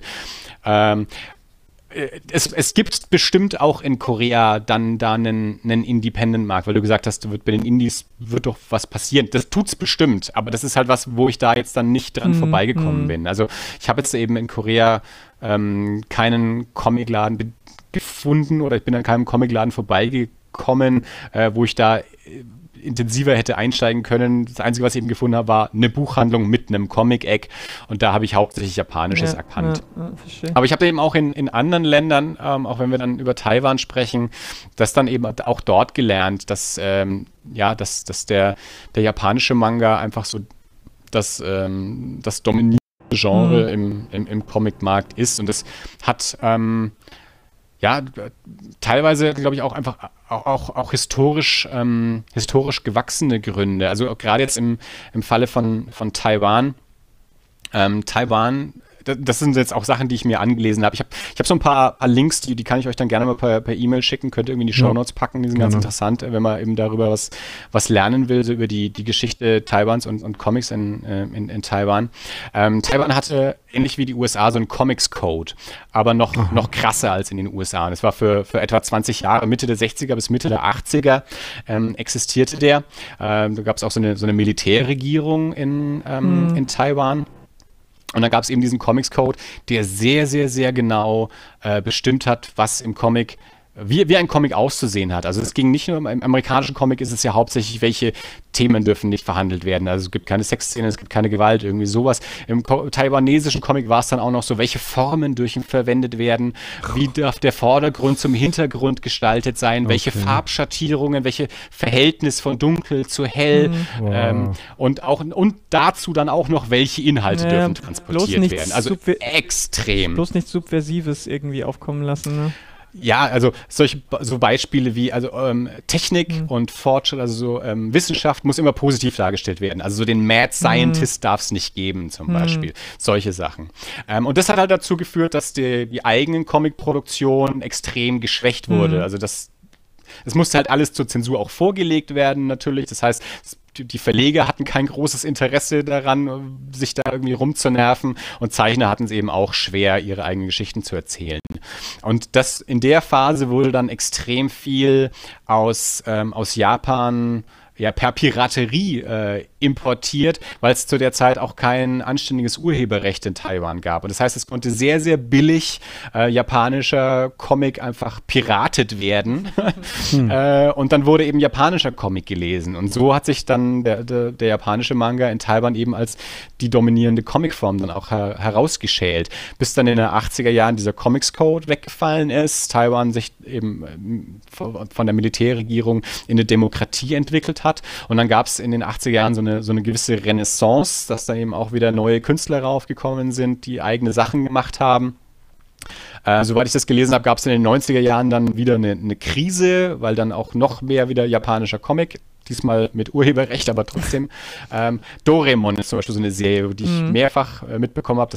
Doremon war so das Ding, das quasi den Markt übernommen hat und ab da hat, haben alle nur noch japanische Sachen mhm. gelesen. Das habe ich in, in, in, ein paar Ländern irgendwie so gesehen, dass, dass dieses Doremon, diese Katze irgendwie mhm. ein großes Tier ist. Also so neben Hello Kitty ist dann irgendwie noch, noch Doremon. Ähm, mhm. Und äh, deswegen gibt es jetzt in, in, in, Taiwan, äh, es gibt eine eigene Comic-Produktion, ähm, dominierend im Laden und in den bei den Lesern ist aber trotzdem ähm, der, der japanische Manga. Mhm. Jetzt ist es aber bei Taiwan, Taiwan finde ich da jetzt gerade besonders spannend und das ist mit ein Grund, warum ich Taiwan als Land so mag, neben ganz vielen anderen Gründen. Ähm, da, da wird auch was getan für den, für den eigenen Comics. Es gibt in, seit einigen Jahren in Taipei Taipei die Taiwan Comic Base. Das ist eben auch so von der, ein von der Regierung äh, unterstütztes ähm, Zentrum für taiwanesischen Comic. Ähm, das ist ein, mehrere Stockwerke, die für, für Ausstellungen genutzt werden, für Symposien, Veranstaltungen, Treffen etc. Und unten eben auch ein, ein Laden mit, mit auch mit so Kaffee. Super cool. Also wo man eben äh, einheimischen Comic tatsächlich äh, lesen, kaufen kann. Ähm, da gab es auch eine, eine kleine Ecke zu zu ähm, LGBTQ-Comics, das fand ich sehr sympathisch. Mm. Die haben auch sehr offen ihre Solidarität mit, mit Hongkong nach außen getragen, mit Plakaten etc. Das war da auch wieder sehr sympathisch. Muss man ja auch dazu sagen, Hongkong, Taiwan sind ja so diese zwei Länder, die irgendwie zu China gehören, aber irgendwie autonom sind. Also mm. Festland China und dann sind da noch Hongkong und Taiwan, wobei Hongkong es da jetzt eben aktuell schwieriger hat. Also Taiwan ist da ist noch ein bisschen freier. Aber die gucken natürlich sehr aufmerksam, was da passiert. Se selbstverständlich, zu Recht. ähm, also es, es, ist so, wenn, wenn, ich, ich glaube, da sind wahrscheinlich auch Befürchtungen, wenn Hongkong fällt, sind wir die Nächsten mhm. so ungefähr. Ähm, ähm, genau, also das, das war so die, die, die Taiwan ähm, Comic Base. Ähm, also sehr, sehr cool, dass es das da äh, gibt und dass da was passiert. Ähm, seit einigen Jahren gibt es ein, ein Magazin, das nennt sich äh, Creative Comic Collection, CCC. Ähm, das ist auch so ein, so ein Magazin, das rein taiwanesischen Comic ähm, druckt, also soweit ich das verstanden habe, in, in, in Fortsetzungen mhm vielleicht auch abgeschlossen, Kurzgeschichten, weiß ich nicht. Ich hatte nicht die Gelegenheit, in alles reinzuschauen. In asiatischen Ländern wird sehr viel verschweißt. Äh, in Asien mögen sie alles in Plastik. Also das, mhm. da, da, wird die, da wird die einzelne Banane verschweißt. Oha. Und das gilt auch für Bücher und Comics. Also äh, ähm, gerade in ähm, in, in, vielen Gebrauchtläden. Äh, also es gibt in, in, Japan ganz tolle und auch in Taiwan ganz tolle Gebrauchtbuchläden da werden die Bücher trotzdem alle nochmal verschweißt. Also es ist immer sehr schwierig, in Sachen reinzuschauen da. Äh, deswegen auch dieses Creative Comic Collection. Also ich habe jetzt nicht direkt reingeschaut in diese Hefte, aber äh, habe die also mehrfach gesehen in, in Taipei und in, und in, in Kaohsiung. Also das ist eben auch so ein ähm, ähm, ja, eine, eine, Aktion für den taiwanesischen Comic, dass es dieses Magazin gibt, das explizit taiwanesischen Comic abdruckt. Äh, ich glaube, da wird teilweise sind die Hefte dann eben auch in, ähm, unter so ein bestimmtes Motto gestellt. Ähm, und dann in, in Kaohsiung, als wir dann, dann dort waren, bin ich über eine, eine Ausstellung gestolpert. Ähm, es gibt seit 2017 ein, ein Anthologie-Comic, der erscheint einmal im Jahr und heißt Monsoon. Äh, erscheint bei Slow Work Publishing und zu dem Zeitpunkt gab es also drei Bände. Der vierte erscheint jetzt gerade, glaube ich, müsst, kommt jetzt so bald raus oder ist gerade rausgekommen. Ähm, und zu diesen ersten drei Bänden gab es in, in Kaohsiung eine Ausstellung, uh, A New Wave of Asian Documentary Comics. Mhm. Diese Anthologie ist eben rein Dokumentarcomics, äh, aber nicht nur taiwanesisch, also erscheint in, in Taiwan. Es ist ein taiwanesischer Verlag. Ähm, aber ist an sich so aus dem südostasiatischen Raum. Also da sind auch Künstler aus Korea drin, aus Vietnam, aus Guam. Ähm, und äh, auch hier, so jede Ausgabe besteht unter einem äh, bestimmten Motto, die ich jetzt gerade nicht präsent habe. Und dann sind eben Kurzcomics ähm, drin von ähm, ja, dok dokumentarischer Gestalt. Hab, da habe ich mir ähm, Ausgabe 3 dann mal mitgenommen, weil diese Ausstellung, es war ganz lustig, wie ich über diese Ausstellung gestolpert bin. Und das ist äh, auch vielleicht auch das, was Bianca dazu bewegt hat, mich ein, ein Comic-Trüffelschwein zu nennen. Ähm, wir sind an einem Tag, also es gibt in, in Kaohsiung gibt's, ähm, das Pier 2 Art Center. Das ist ein großes Gelände an, ich vermute, dass das mal Industriehallen waren oder so oder ähm, vielleicht von der Eisenbahn. Also da ist so ein stillgelegter, wie so ein Rangierbahnhof. Hier sind noch die Gleise, aber der Bahnhof ist nicht mehr da. Und daneben sind diese ganzen Hallen. Also das waren eventuell auch Bahnhallen oder sowas. Ähm, und die sind jetzt ein, ein großes Kunstzentrum. Das zieht sich über diverse Straßen. Ähm, da sind Werkstätten drin, da ist ein Kino drin, da ist Theater drin, da sind Flächen für Ausstellungen drin. An dem einen Wochenende, wo wir eben auch da waren, war dann auch eine große Cosplay-Anime-Convention. Mhm. Da war dann das ganze Gelände, also wahnsinnig viele Cosplayer rum, also mehr Cosplayer als, als Un-Cosplayer sind da rumgelaufen. Auch mal geil. Also, es war sehr, sehr faszinierend. Da, das ist halt da auch verkehrsberuhigt, also da fahren halt auch keine Autos und so. Also das ist, das ist ein ziemlich cooles Gelände. Und da habe ich an dem einen Tag, da sind wir mit der, mit der Straßenbahn äh, oder mit der S-Bahn da vor, mit der Straßenbahn da vorbeigekommen und habe ich so an der, an der Haltestelle so ein großes Plakat, da habe ich schon gesehen, irgendda da steht was mit Comics, ich habe es aber nur so halb gesehen, nicht so richtig. Also, ja, vielleicht ist es Werbung für einen Laden. Ich war mir auch nicht ganz sicher, ob es ein Plakat ist oder ob es nur jemand draufgeschrieben hatte oder so. Da war auch so eine Strebe davor. Also, ich habe es nicht so ganz gesehen. Und dann irgendwie am nächsten und übernächsten Tag waren wir nochmal in der Ecke und dann musste ich aufs Klo. Und dann war ähm, auf, diesem, auf diesem Gelände halt auch eine, eine öffentliche Toilette und da bin ich dann hin. und dann hing da über dem Pissoir so ein Flyer für diese Ausstellung, oh. diese Monsoon-Ausstellung. Und da habe ich das, da habe ich also wiedererkannt, Art von Design her, das war doch dieses Plakat, das ich die Tage gesehen habe. Ja. Und dann komme ich also vom Klo und sage, Bianca, ich habe eine Ausstellung gefunden, da bin ich da hinten. über dem Pissoir hing Werbung. Andi geht einmal pissen und hat schon wieder neue Comic-Sachen. Genau so, ja. Nirgends kannst du den Junge alleine lassen. Nirgends. Ja, ein, ein, ein Bekannter von mir, mit dem ich, der ist, der ist weiß nicht, zwei oder drei Jahre älter als ich, der war mit mir auf der Schule, aber halt ein paar Klassen über mir, auch schon immer Comic-Fan gewesen. Der ist in der, äh, hier in der, in der Comfort mhm. auch, auch, tätig, in der Deutschen Gesellschaft für Comicforschung. Der ist da so die, die Erlanger Fraktion von der, von der Comfort. Ähm, und den habe ich irgendwann mal auf dem Münchner Comic Festival getroffen. Das heißt, wir sind beide aus Erlangen. München ist nicht so weit weg. Aber da sind wir uns über den Weg gelaufen. Äh, es ist jetzt nicht so unwahrscheinlich, dass das passieren kann, aber trotzdem dachte Clemens irgendwie, Mensch, da ist der Andi schon wieder und meinte, ah, Andi Preller, na klar, schreib irgendwo auf der Welt Comic an die Wand und Andi Preller wird da sein. ja? Und ja, so, so ungefähr. Äh, jedenfalls, genau, da musste ich dann eben auch in diese Ausstellung gehen die, die dort in, auf dem Gelände eben war. Und das war, das war so eins der tollsten Erlebnisse, die ich ähm, auf der Reise überhaupt hatte. Also so dieses spontan in diese Ausstellung reinstolpern und dann war diese Ausstellung so großartig. Ähm, da hingen nur Originalseiten drin, alles Seiten, die eben in diesen drei Monsunbänden ähm, auch veröffentlicht äh, worden sind. Und äh, wie gesagt, alles dokumentarisch. Ähm, Was für Themen so? Alles, ähm, also in diesem Band zum Beispiel, den, den ich jetzt hier habe, da ist ein Comic drin, da geht es um, ein, ähm, um ein Begräbnis. Äh, der, der Autor oder der Erzähler, sagen wir mal, ähm, fährt zurück so in, in, in die ländliche Heimat äh, für das Begräbnis der, der Großmutter und dort beschreibt er dann so, ja, die, die, die, die, Bewohner des Ortes und die, die Rituale so ein bisschen und was dann, da, da passiert dann so ein, so ein, so ein komisches äh, Event, wo ein, ein ähm, ja, etwas geistig minder bemittelter, verzeiht mir, wenn ich mal wieder den falschen, nicht, nicht ganz korrekten Ausdruck parat habe, äh, wie der von den Einheimischen da so behandelt wird und was dann so passiert. Das, das wird da beschrieben. Ähm, dann ist ein Comic drin, da geht es um, um Bohnenanbau. Ich glaube, der ist von einem, wenn ich es jetzt nicht verwechsel, von einem Filmemacher, der irgendwie eine Doku gemacht hat und aber auch von einem Zeichner mit begleitet wurde, der dann hier diese Geschichte gemacht hat. Und da geht es irgendwie eher gesagt um, um, um Bohnen und den Anbau von Bohnen. Das habe ich jetzt noch nicht gelesen, da kann ich jetzt noch nicht ähm, so ganz den, den, Inhalt zu sagen. Dann ist eins, da geht es irgendwie um einen Flüchtling, beschreibt die Geschichte von einem, von einem Flüchtling. Ähm, also so wirklich so, so, so querbeet, teilweise mhm. persönliche Geschichten und dann teilweise mehr so gesellschaftliche ähm, Geschichten ähm, so ja, ja, quer durch, durch alle äh, Facetten. In dieser Ausstellung war zum Beispiel auch ein Comic von einem Zeichner, der auch, auch Musiker ist. Ähm, der hat dann da irgendwie was dazu gemacht gehabt, eben so aus seinem Musikerleben eine, eine Episode erzählt. Eine andere wiederum hat eine Geschichte aus ihrer Kindheit mit, mit ihrer Oma irgendwie erzählt, wie sie sich zusammen Dracula angeschaut haben und so. Mhm. Ähm, also so querbeet und auch stilistisch einfach so, ja, alles, was man so aus dem, aus dem Comic halt kennen kann. Also querbeet, äh, farbig, nicht farbig und mit, mit sämtlichen Materialien. Also es war schon alles auf Papier. Also ich glaube, da war jetzt keine Digitalreproduktion dabei, soweit ich das jetzt erinnere oder soweit ich das auch erkannt habe. Ich glaube, die haben schon alle eher klassisch gearbeitet.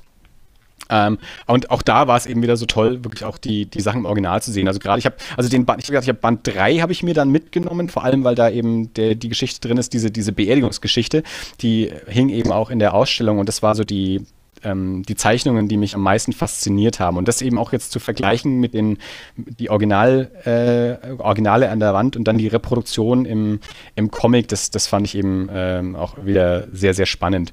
Ähm, was mich da am meisten auch überrascht hat, war, wie klein im Format die meisten Zeichner da gearbeitet haben. Und wir sind es ja auch durchaus gewohnt, dass die die, die Reproduktion kleiner ist als die Zeichnung, also dass die Comics im Normalfall viel größer gezeichnet werden, als sie dann gedruckt werden. Mhm. mhm. Und dort hatte ich jetzt äh, eher den Eindruck, also dass dort doch sehr viel so ungefähr im DIN A4-Format. Die haben wahrscheinlich keine DIN-Norm äh, in ihrem Papier, deswegen, aber es dürfte so ungefähr DIN A4-Format gewesen sein und das ist eben auch so das Format, äh, wie dieses Buch auch gedruckt ist. Also das, das hat mich sehr überrascht, vor allem auch, auch hier wieder diese äh, Geschichte mit der, mit der Beerdigung. Das ist sehr, sehr ziseliert und fein, fein äh, strichig äh, und das eben im Original zu sehen in diesem doch vergleichsweise kleinen Format, das war halt extrem faszinierend. Mhm. Also das war eine super Ausstellung.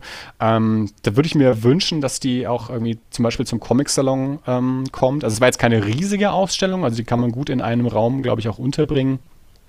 Ähm, und das, ähm, weil es eben auch so ein, so ein, schöner Überblick war, dann eben auch ähm, nicht nur zu einem Land, eben zu, zu verschiedenen Ländern. Es war halt natürlich sehr, sehr thematisch eingeschränkt, dadurch, dass es dieses Dokumentationsding ist. Ähm, also da ist es sicherlich noch viel anderes Genre äh, in, in, in, Taiwan und anderen Ländern, dass sich das da jetzt natürlich nicht repräsentiert ist. Ähm, aber dafür hat es ein bisschen einen stilistischen Überblick gegeben und eben auch einen, einen Überblick äh, über, über verschiedene Länder. Da war dann auch eine, eine Videoinstallation mit, mit Interviews mit verschiedenen der Künstlern. Ähm, also das war eine, eine, eine, richtig tolle Erfahrung. Ich habe wahnsinnig viele Bilder gemacht, man durfte da fotografieren, deswegen habe fast, fast jedes Ding, glaube ich, fotografiert, das da, das da irgendwie an der Wand hing. Genau. Was ich habe dann im, im Zuge dessen ähm, mich eben an sich noch so ein bisschen mit, ähm, mit, mit, Comic in Taiwan auch beschäftigt und bin dann über so diese Artikel gestolpert, wo ich vorhin ein bisschen was erzählt habe, so Comics Code und Geschichte und so. Und dann ähm, ist mir auch da ja wieder klar geworden. Also der taiwanesische Comic hat es ja mittlerweile auch äh, nach, nach Deutschland geschafft. Also wir hatten ja schon, was haben wir jetzt 2020? Wir hatten 2000, ich glaube 16 ähm, ein paar taiwanesische Künstler in, auf dem Comic Salon Erlangen zu Gast. Mhm. Ähm, wir hatten letztes Jahr in München war Taiwan ähm, ein Schwerpunktland, da waren diverse Künstler da. Da war ich jetzt woanders in einem anderen Land, deswegen war ich nicht in München letztes Jahr. Aber in dieser Recherche ist mir das wieder aufgekommen. Also auch auf der, auf der Website vom Comic Festival München ähm, ist eben auch da ein guter Artikel dazu, zur Geschichte Taiwans und zur Geschichte des, des Comics in Taiwan. Und ähm, das Ganze hängt, glaube ich, damit zusammen, es gibt diesen Verlag China Books mhm. äh, aus der Schweiz.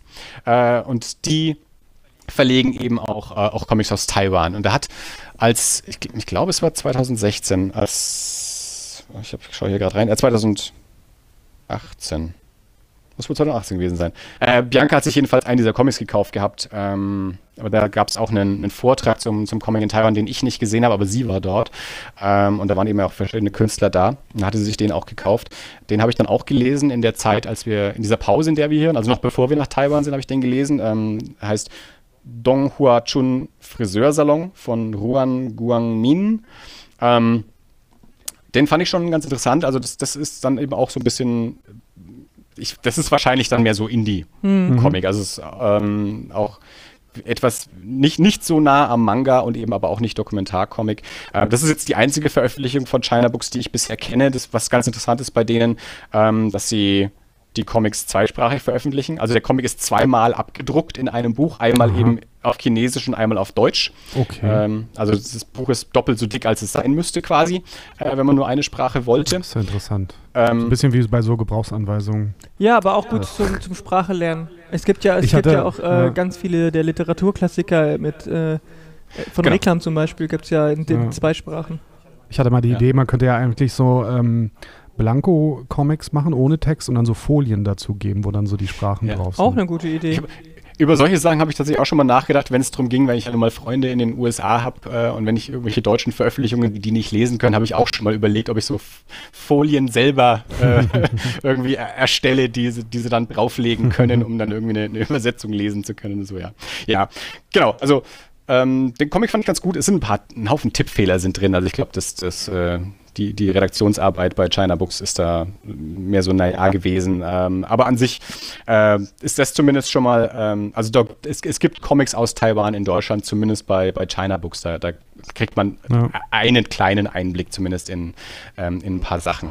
Und was ich dann da so bei meiner Recherche auch noch gefunden habe, ich habe dann auch in, in Kaohsiung äh, wieder eine, eine Buchhandlung von auch so eine Gebrauchtbuchhandlung. Jetzt ist die, sind die Gebrauchtbuchhandlungen, also wie ich sie jetzt kennengelernt habe in, ähm, in Japan und in Taiwan, nicht zwingend zu vergleichen mit so den Gebrauchtbuchhandlungen, die ich hier aus Deutschland zumindest kenne, äh, wo ich meine ollen Bücher hinbringe und die die halt so ins Regal stellen, sondern wie gesagt, die, da wird dann alles irgendwie eingeschweißt. Äh, also gerade in Japan, ähm, japanische Kultur legt sehr, sehr hohen Wert auf Qualität und es werden die Sachen auch anständig behandelt. Also man kann sehr, sehr prima gebrauchte Sachen in Japan kaufen, weil man sich sicher sein kann, das mhm. ist immer noch exzellente Ware. Äh, Bianca sagt auch immer, also, gebrauchte Klamotten in Japan kaufen, das ist so fast wie neue Klamotten in, in, in Japan kaufen.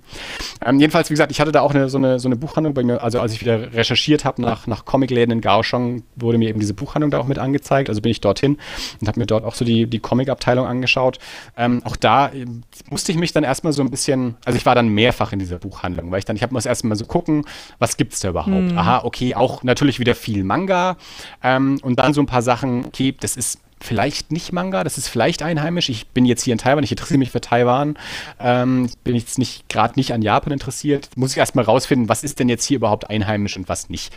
Äh, also habe ich so ein paar Sachen gesehen, dann bin ich wieder gegangen, habe so ein bisschen recherchiert, habe fest, ja, okay, das ist tatsächlich ein echter Comic aus Taiwan, den könnte ich mir ja vielleicht kaufen, auch wieder so als Souvenir. Reingucken konnte ich wieder nicht, weil war verschweißt und ich wollte jetzt nicht Mhm. Also man, man, kann sich die Sachen, glaube ich, schon öffnen lassen und mal reingucken und so, aber das ist mir dann immer so ein bisschen, wenn ich dann nicht sofort entscheiden kann, okay, nehme ich mit oder nehme ich mit, weil ich noch irgendwie recherchiere ja. oder sonst irgendwas. Ähm, und da bin ich eben, jedenfalls, es gab dort einen Comic, den ich dann in meiner Recherche auch ähm, gefunden habe, den ich auch mitgenommen habe, den ich hier in den Händen habe, ähm, von einem Künstler namens Push Comic, also das englische Wort Push Comic, war so sein Künstlername. Und das war eben einer dieser Künstler aus dieser 80er Jahre Renaissance, die ich vorhin erwähnt habe, mhm. der also Sci-Fi-Comics gemacht hat, auch glaube ich ein bisschen humoresk. Ähm, und dieser Comic, den ich jetzt hier in Hand, in den Händen habe, war der erste taiwanesische Comic, der auch in Europa verlegt wurde. Der wurde in, in Frankreich mal rausgebracht. Ähm, jetzt muss ich äh, direkt mal wieder schauen. Der hieß sowas wie Baleso. Ja, genau, Balezo, B-A-L-E-Z-O. Äh, 95. 95 wurde der in, in, in Frankreich hm. veröffentlicht und äh, auch in so einem äh, Kameha, in einem Comic-Magazin. Also ich denke, das war auch wahrscheinlich so ein, irgendwie so ein Manga-Magazin oder so. Äh, Kenne ich mich jetzt da nicht genug aus. Genau, also ähm, äh, deswegen habe ich den auch noch mitgenommen, ähm, weil das dann eben nochmal ein bisschen eine, eine Repräsentation von was anderem ist, als jetzt eben hier der, dieser aktuelle Dokumentarcomic, sondern eben ein, ein ich glaube, der ist noch Anfang ja, von 89 ist das jetzt, also genau so Ende, Ende 80er. Ähm, und hat ja so ein bisschen so ein, ja, so ein 80er Jahre Science-Fiction-Stil durchaus auch europäisch an, angehaucht. Es ist bestimmt irgendwie Möbius beeinflusst, weil es ist nicht alles irgendwie Möbius beeinflusst, was irgendwie Science-Fiction-Comic aus der Zeit ist. Ist ja auch nicht verkehrt. Ähm, also eben auch jetzt nicht so, nicht so stark Manga beeinflusst. Deswegen habe ich mir gedacht, das, das nehme ich mir auch so mit, um das dann zu Hause nochmal ein bisschen mm. genauer zu studieren und eben so als, als äh, Souvenir aus einem Land, das mich interessiert und dessen, dessen Comic mich auch interessiert. Ja. Ähm, dann habe ich darüber hinaus auch in der Recherche festgestellt, dass in, in Angoulême auf dem Festival in Frankreich schon, ich glaube, seit sieben Jahren oder so jedes Jahr ein Taiwan-Zelt existiert. Also mhm. das sind ja auch, das sind ja Entwicklungen, die mir jetzt so klar werden. Also wo ich mir denke, okay, warum sind in den letzten Jahren Taiwan-Comics in Deutschland erschienen? Naja, wahrscheinlich, weil das in Frankreich jetzt schon seit einigen Jahren präsent ist. Also mhm. das, ich weiß nicht genau, wie es zustande gekommen ist, wie da die Verbindung ist zwischen Angoulême und Taiwan. Aber ich habe also gelernt, in Taiwan gibt es Bestrebungen, den heimischen Comic zu stärken mit dieser Taiwan Comic Base. Dann habe ich gelernt, okay, sie haben auch diese Repräsentation in Europa jetzt hat schon seit einigen Jahren mit einem Zelt in, in Angoulême, wo also auch regelmäßig Künstler also auch hingeschickt werden. Es gibt einen eigenen YouTube-Kanal, extra dazu, zu äh, Taiwan in Angoulême, wo man sich Interviews mit den Künstlern und so anschauen kann aus den verschiedenen Jahren. Mhm. Ähm, wir haben es jetzt in, in Erlangen schon vor ein paar Jahren gehabt. Wir hatten es jetzt letztes Jahr in, äh, in, in München. Also da ist eine Entwicklung irgendwie da, wo ich sehr gespannt bin, ähm, wie weit die noch geht, was da noch passiert. Also wie entwickelt sich der, der Comic in Taiwan und was werden wir davon mitkriegen? Also hat China Books Erfolg mit diesen Büchern? Verkaufen die sich, dass die auch ein Interesse daran haben, mehr davon zu veröffentlichen? Finden sich auch noch andere Verlage, die, ähm, die da Sachen rausbringen werden? Ähm, oder schläft es auch irgendwie wieder ein? Also das, das, das, ähm, ja, hat sich für mich erst so nachträglich erschossen, erschlossen, erschossen, ja, erschlossen. äh, das, das, mit Angoulême wusste ich zum Beispiel nicht. Ich war noch nie dort, ähm, deswegen hatte ich auch keine Ahnung, dass, dass es dort dieses Taiwan-Zelt eben schon seit einigen Jahren gibt. Ähm, aber das hat mir dann im Nachhinein eben so gezeigt, ah, okay, das, das, es, kommt auch nicht von ungefähr ähm, oder aus luftleerem Raum, dass wir jetzt hier Comics aus Taiwan in, in Deutschland veröffentlichen. Wahrscheinlich hat es durchaus was damit zu tun, dass die sich eben schon seit Jahren auch in, in Frankreich präsentieren. Mhm. Also es gibt ähm, in, in diesem Band, in diesem äh, Friseursalon-Band, äh, wie es ja häufig so ist, hinten noch so die, das, das, weitere Verlagsprogramm ja auch abgedruckt. Und da ist zum Beispiel dieser äh, Comic äh, von Sean Chuang, Meine 80er Jahre, eine Jugend in Taiwan. Mhm. Ähm, den habe ich zum Beispiel auch in Taiwan gesehen. Also äh, da hing in diesem, in der, in der Taiwan Comic Base, äh, hing zum Beispiel ein, ein, ein, Plakat. Ich habe dieses Plakat gesehen und dachte mir, ah, das kenne ich, das Motiv kenne ich. und dann, ja, klar, das, das, das ist dieser Comic, den eben auch, auch China Books rausgebracht hat. Also mhm. ähm, die haben ich vermute mal, schon auch so ein bisschen so die, die Bestseller in Taiwan sich eben rausgesucht. Es gibt zum Beispiel diesen Künstler Jimmy Lau, der ähm, äh, Bilderbücher für Erwachsene, glaube ich, macht, soweit ich das verstehe, der so ein Superstar ist, der auch in München war letztes Jahr, glaube ich. Ähm, von dem habe ich auch diverse Bücher ähm, gesehen in Taiwan und von dem hat äh, China Books zum Beispiel auch was rausgebracht. Also das könnte ein Anfang sein. Ich, ähm, ich möchte auch wieder nach Taiwan. Taiwan ist, ist so unsere unsere Entdeckung dieser Reise gewesen. Ähm, also von den Ländern, in denen wir vorher noch nicht waren, ist Taiwan unser, unser neues Lieblingsland geworden. Mhm. Ähm, und das ist für mich zumindest auch ein, ein Teil mit, den, den ich wo ich gerne noch tiefer einsteigen würde, so Comic in, in Taiwan, weil ich in, in Taiwan, gerade in, in Kaohsiung, Kaohsiung ist eben auch so ein bisschen so die, die Künstlerstadt, auch so ein bisschen, also die haben auch eine, eine große Uni und ich glaube, gibt es auch, glaube ich, eine, eine Design-Uni und wie gesagt, eben dieses Peer, Peer-to Art Center, äh, wo eben viel passiert. Ähm, da, da scheint einiges ähm, zu sein, was, es, was man noch entdecken kann.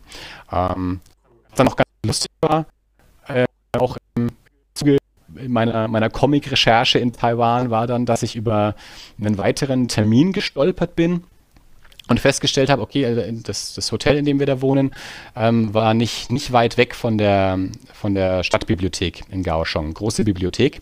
Ähm, und ähm, in dem Zeitraum, in dem wir auch da sind, fand in dieser Bibliothek eine, eine Ausstellungseröffnung statt. Und zwar zu Reinhard Kleists Berliner Mythen. Ach was. Das Goethe-Institut hat dort diese, diese Ausstellung gemacht und das ist ja äh, sowieso auch mit einer.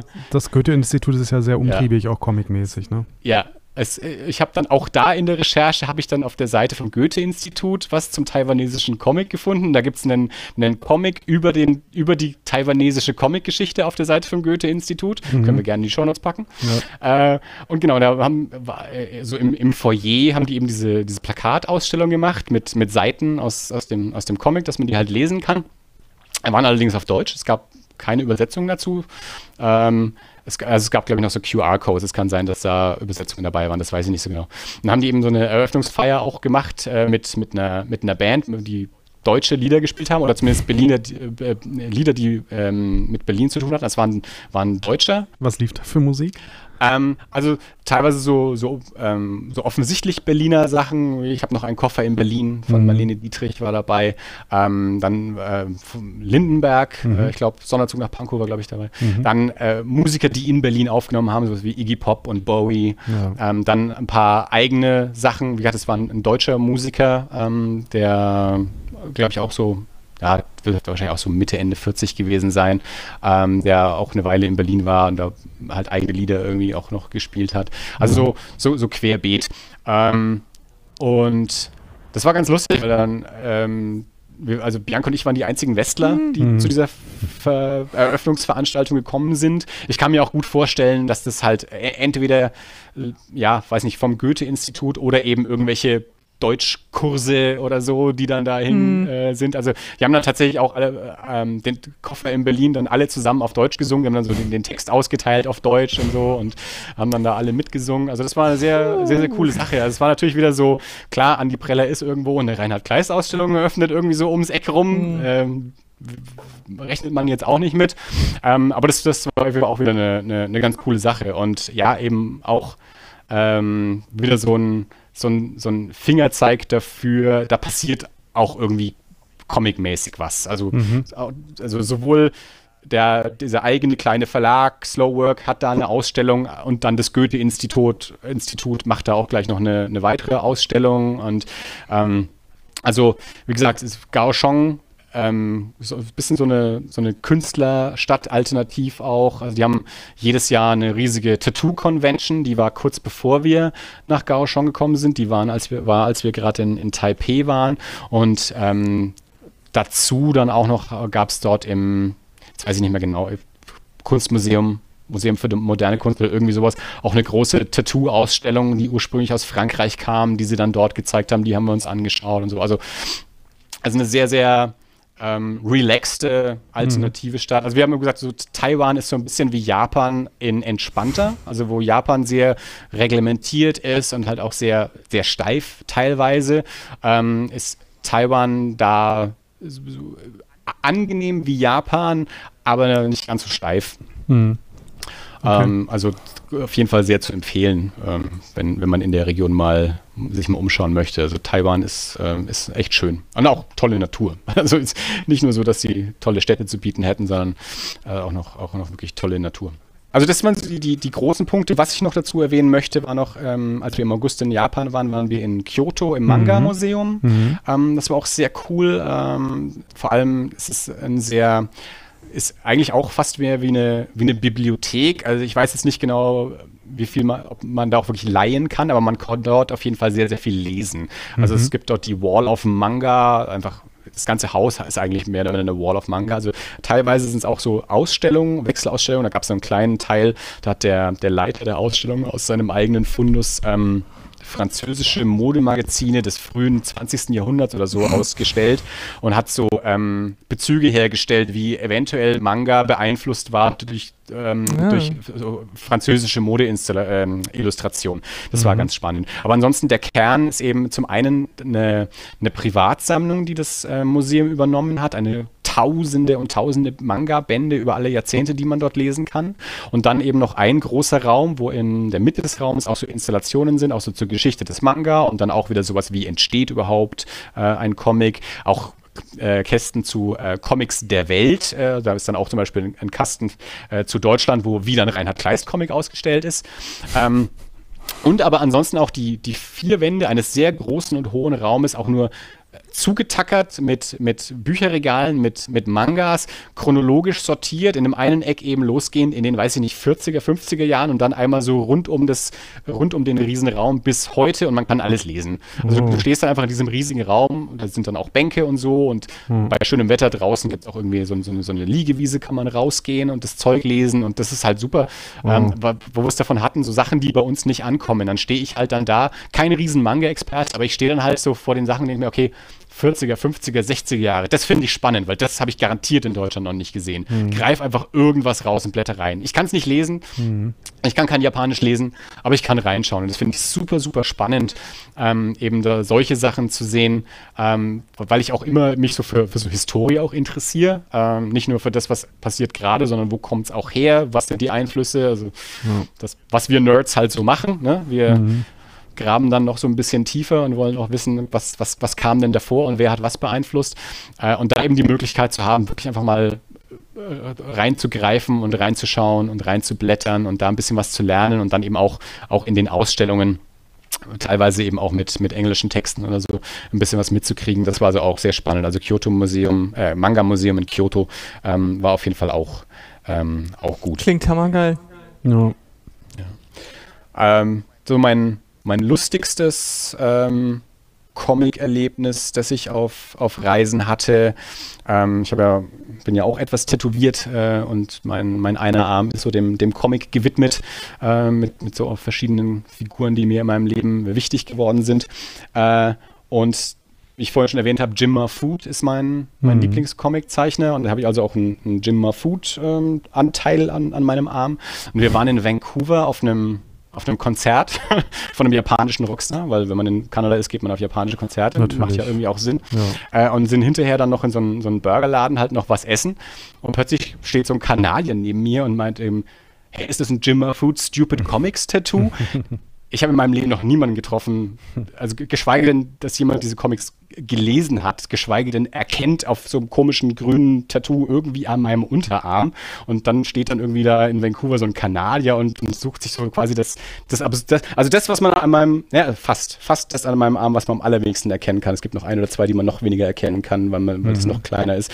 Äh, und, und sagt dann, ist das nicht ein Stupid Comics Tattoo? So dem, dem musste ich dann auch die Hand schütteln. Ich dachte, du bist der erste Mensch in meinem Leben, Kurios. Ich auch erst seit fünf Jahren oder so, äh, der mich darauf anspricht und der das auch noch erkennt. Das, das, das war schon sehr krass. Hm. Cool. Peripher-Comic. Ja, aber eine kuriose Geschichte auf jeden Fall. Hast du noch äh, irgendwelche Stationen, die du, von denen du noch berichten möchtest? Ansonsten Japan. Ja. Ich meine, Japan ist jetzt kein großes Geheimnis, ähm, was den Comic angeht. Da wissen viele Leute viel drüber. Mhm. Was ich was ich da jetzt dieses Jahr dann noch mal, vor allem als wir jetzt im Dezember nochmal dort waren, gemacht habe, ähm, wie ich ja vorhin auch erwähnt habe, äh, mit Cartoonist K-Fape. Ed Piscor ist ja einer der Zeichner, die Cartoonist K-Fape betreiben und der war dieses Jahr auch einen Monat in, in Japan. Das war, also wir waren im August im Japan und er war dann, glaube ich, im Oktober oder sowas dort äh, für einen Monat und kannte dort auch Leute, die haben, also wer sich dafür interessiert, sollte auf jeden Fall auch mal den Cartoonist K-Fape Channel anschauen, also äh, die, mhm. die Folgen raussuchen, die er aus Japan gemacht hat oder auch nachdem er wieder da war, äh, weil der Typ die Möglichkeit hatte, also diverse Verlagshäuser äh, zu besuchen, wirklich mit Verlegern zu sprechen, mit Künstlern zu sprechen, ähm, sich auch in den Archiven auszutoben. Der hat Seiten zum Beispiel von Akira gesehen, die in keiner deutschen Ausgabe drin sind, weil die Original-Fortsetzungsausgabe nochmal überarbeitet wurde für die Erstveröffentlichung, nochmal überarbeitet wurde für die Zweitveröffentlichung und das, was mhm. dann im mhm. Westen angekommen ist, ist dann keine Ahnung die wievielte Version, weil Otomo das halt mehrfach überarbeitet. Das ist super spannend. Ähm, und deshalb habe ich dann eben auch alles mitverfolgt und mir auch ganz viel mitgeschrieben, was man so manga-mäßig vielleicht in, in Tokio noch machen kann. Ähm, und so das, das Hauptding ist wahrscheinlich Nakano Broadway. Die Nakano Broadway. Nakano ist ein Stadtteil von Tokio mhm. äh, und dort gibt es eben diese große Mall, die auf mehreren Stockwerken der ja sowas wie Mecker ist für jeden, der sich irgendwie für Cosplay, Anime und Manga interessiert. Es gibt in Japan diese Kette namens Mandarake, das ist auch quasi so eine Gebrauchtbuchhandlung, Gebrauchtspielzeughandlung, gebraucht alles äh, Handlungen so und in dieser Broadway Mall hat dieses Mandarake also, also mehrere Läden und jeder Laden ist quasi so spezifiziert für eins, hm. spezialisiert auf, hm. auf so ein Ding. Äh, und wenn man also irgendwie äh, nach, nach Manga sucht, ähm, und wie gesagt, gebrauchter Manga sieht fast aus wie neuer Manga, weil die Leute anständig mit den Sachen umgehen. Da kann man also für günstiges Geld, kann man dort coole Sachen ähm, finden. Man muss sie nur finden. Das ist eben so das Ding, weil, wie gesagt, alles eingeschweißt und wenn man der Sprache nicht mächtig ist, ist es auch nicht so leicht, Sachen nur vom Buchrücken her zu erkennen. Hm. Aber auch ich habe es geschafft, dann irgendwie so das Katsuhiro Otomo-Eck äh, dann zu finden, weil Akira halt nun mal groß genug ist. Aber weil Akira irgendwie auch das Einzige ist, was ähm, immer noch aufgelegt wird. Und nicht nur in Deutschland, sondern auch in anderen Ländern. Und ich glaube, vielleicht sogar auch in, in, in Japan. Otomo hat bisher immer irgendwie noch so den Riegel davor geschoben, seine alten Sachen nachzudrucken. Aber man kriegt sie eben dann dort. Und dann habe ich dort eben so auch so zwei große Otomo-Anthologien mitgenommen, weil die quasi also Vergleich, was gekostet haben. Also irgendwie das, das eine irgendwie so für 3,50 neu und das andere für irgendwie, weiß ich nicht mehr, 7 Euro hm. oder sowas und sieht aus wie neu. Äh, auch hier wieder, ich kann die Sprache nicht lesen, aber ich kann mir die Bilder anschauen. Ähm, also da kann man auch ganz, ganz, ganz tief dann, dann eintauchen, eben, was wir vorhin schon gesprochen haben, so in die, in die Manga-Welt, die man, die man bei uns nicht zwingend sieht eben Sachen sehen, die man bei uns nicht zu sehen bekommt. Mhm. Und auch in den Läden kann man dann da wird es dann allerdings teuer, da kann man dann auch so Sachen aus den 50er und 60er Jahren dann, dann sehen. Also diese, diese Mandarake-Stores sind sehr, sehr cool, die kann man auch einfach nur als Museum besuchen, gerade auch so die, wenn man sich für Spielzeug auch interessiert. Äh, das steht halt alles in Vitrinen, das ist alles unbezahlbar, aber du kannst halt einfach durchlaufen und es dir anschauen. Das ist großartig. Mhm. Ähm, also wer, wer nach Japan äh, irgendwie kommt und, und Mandarake noch nicht auf dem Schirm hat, wie gesagt, gibt es in verschiedenen Städten. Ich war auch in, in, in Osaka in dem Mandarake und ähm, in, in Tokio dann hier eben die in der Broadway Mall zu empfehlen, äh, ist das auf jeden Fall äh, auch immer einen, einen mhm. Besuch wert. Cool. Ja, ich mache mir mal so ganz kurzen Blick über meine äh, Notizen, ja. aber ich glaube, damit habe ich so ziemlich alles angesprochen, äh, was mir zumindest jetzt in den letzten paar Tagen Vorbereitung wieder eingefallen ist. Mhm. Ähm, ja. Mhm. Habt ihr ja. noch Fragen dazu? Also klar, du hast jetzt natürlich äh, bis jetzt nicht wahnsinnig da in die Indie-Szenen eingetaucht oder so. Da gibt es wahrscheinlich noch sehr viel mehr zu entdecken. Das glaube ich oh. auch. Also auch gerade in, in Japan. Ich habe, es gibt ähm, einen, einen, Verlag in Tokio, der heißt Black Hook Press. Mhm. Die bringen so ein bisschen Indie-Sachen auch raus. Den, den folge ich auf Instagram. Da kriege ich ab und zu mal was mit. Und die hatten auch, das war kurz bevor wir nach wieder nach Tokio gekommen sind, war eben auch dort äh, in einem Mandarake in, in der Nakano Broadway Mall, war irgendwie eine, eine Präsentation eben auch von irgendwie einem Künstler oder sowas mit, mit japanischem Indie-Comic und so. Und da habe ich auch gedacht, das wäre auch was, was ich noch, noch spannend fände, da noch ähm, mehr darüber zu wissen, weil das natürlich auch das ist, was bei uns wenig mhm. rüberkommt, wenn überhaupt. Und dann muss ich aber auch wieder dazu sagen, ähm, dann stehst du da äh, in so einer Buchhandlung oder in einem, einem Manga-Laden oder so einem Mandarake vor dem ganzen Zeug und wenn du nicht jeden einzelnen Titel kennst, ich kann nicht mal auseinanderhalten, was Indie ist und was nicht Indie ist. Mhm. Klar, wenn von irgendwas irgendwie 25 Bände dastehen, dann kann ich davon ausgehen, okay, wahrscheinlich schon lange serialisiert, relativ große Serie, ist mir klar. Aber wenn ich jetzt nur so einen einzelnen Band in der Hand habe und der Sprache nicht mächtig bin und jetzt nicht alle einzelnen Verlage kenne, ähm, dann fällt mir das halt auch nicht leicht zu sagen, okay, das no. ist ein Indie-Comic mhm. und das ist kein Indie-Comic. Also da ist natürlich so die Sprachbarriere ähm, ein bisschen ein Problem. Also auch da Cartoon ist K-Fape, also da habe ich zumindest einen Künstler kennengelernt, der heißt Ghetto Hollywood, äh, der eben mit Ed Pisco auch befreundet ist, der gerade irgendwie auch sowas was serialisiert. Ähm, aber darüber hinaus äh, ist es dann schon, schon schwierig. Ähm, wenn, gesagt, wenn du der Sprache nicht bist, in einem Book-Off, Book-Off ist auch so eine, so eine Reihe von, von Gebrauchtbuchhandlungen, gebraucht Filme, Bücher, CDs, alles. Und da hat man halt auch, alles steht halt nebeneinander im Regal. Wenn du die Sprache nicht kennst, ist es sehr, sehr schwer, überhaupt Sachen zu erkennen und wieder auszufinden. Da habe ich auch teilweise auch einfach Sachen rausgezogen und reingeblättert und die sahen super spannend aus. Ich konnte halt nicht alles mitnehmen. Da waren, glaube ich, schon Sachen dabei, die mir zumindest den Eindruck gemacht haben, als wären das eventuell Indie-Sachen oder zumindest eben nicht solche ähm, endlos Serien aus einem Jungsmagazin, sondern äh, schon irgendwie vielleicht was, was Erwachseneres oder mehr so eben ein, ein Künstler, der sich auslebt und nicht ein Studio, das irgendwie was macht. Ähm, aber da, wie gesagt, bin ich dann eben nicht, nicht tief genug drin und da fällt dann die Recherche auch schwer, wenn du die Sprache nicht kennst. Vielleicht helfen dann halt einfach, ja? Vielleicht helfen da ja auch so Übersetzungs-Apps, die äh, dann so, weißt du, so äh, Kamera drauf und. Ja, das, so eine habe ich. Also ich habe die, Google-Übersetzungs-App äh, auf dem Telefon. Äh, hauptsächlich äh, habe ich die in Japan benutzt, um mich mit dem Essen auseinanderzusetzen, weil mhm. ich vegetarisch vegan lebe. Ähm, das funktioniert aber auch nur teilweise gut. Das ist halt mhm. so ein bisschen ein Problem. Das ja, ich dachte, bei Büchern, so könnte es, bei Büchern könnte es vielleicht gut funktionieren, weil es ja dann gedruckt und so ja. Sauber, klar und deutlich. Eventuell. Was, was mir dann immer ein bisschen schwerfällt, äh, ist, ähm, in Japan ist alles sehr eng und ich stehe dann immer mhm. nicht gerne im Weg. mhm.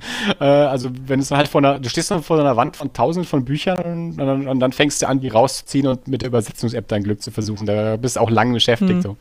Ähm, und dann, wie gesagt, auch, auch in solchen Momenten sage ich dann irgendwie nicht, ja, ich, Bianca, ich bin hier mal zwei Stunden. Hm. Wir sehen uns. Wie ist denn das so ja. in den unterschiedlichen Ländern, weil du jetzt auch gerade so mit Sprachbarriere und so, hast du den Eindruck, wie wird in den unterschiedlichen Ländern über Comics gesprochen? Wie ist denn das Bild von Comics in den, in den Ländern, in denen du warst? Ja, auch da, ähm, wie, wie, vorhin bei Belgien, kann ich jetzt, glaube ich, nicht so richtig viel ähm, aus, aus, der, aus der eigenen Erfahrung hm. sprechen. Japan, ja, da habe ich jetzt ein bisschen eigene Erfahrung, wie ich vorhin äh, mhm. erwähnt habe. Da habe ich in der U-Bahn Leute Manga lesen sehen, auch viel auf dem Telefon so, also mhm. äh, natürlich auch, auch viel, ähm, viel online veröffentlicht und dann wird da viel auf dem, auf dem Telefon auch gelesen. Gerade in der, in der Bahn, in, ähm, also Japaner reden ja nicht mit Menschen, die reden in der Öffentlichkeit überhaupt nicht mhm. so. Also das ist natürlich wieder ein bisschen übertrieben, aber an sich ist das schon so in der, in der japanischen Kultur, dass die äh, eher, eher leise sind und sich gegenseitig aus dem Weg gehen und sich gegenseitig nicht belästigen. So ist es Sehr auch. Sehr sympathisch sympathisch. Mhm. Ja, finde ich auch. Deswegen ist Japan äh, für mich auch so ein, ähm, so, ein, so ein tolles Land zum Besuchen.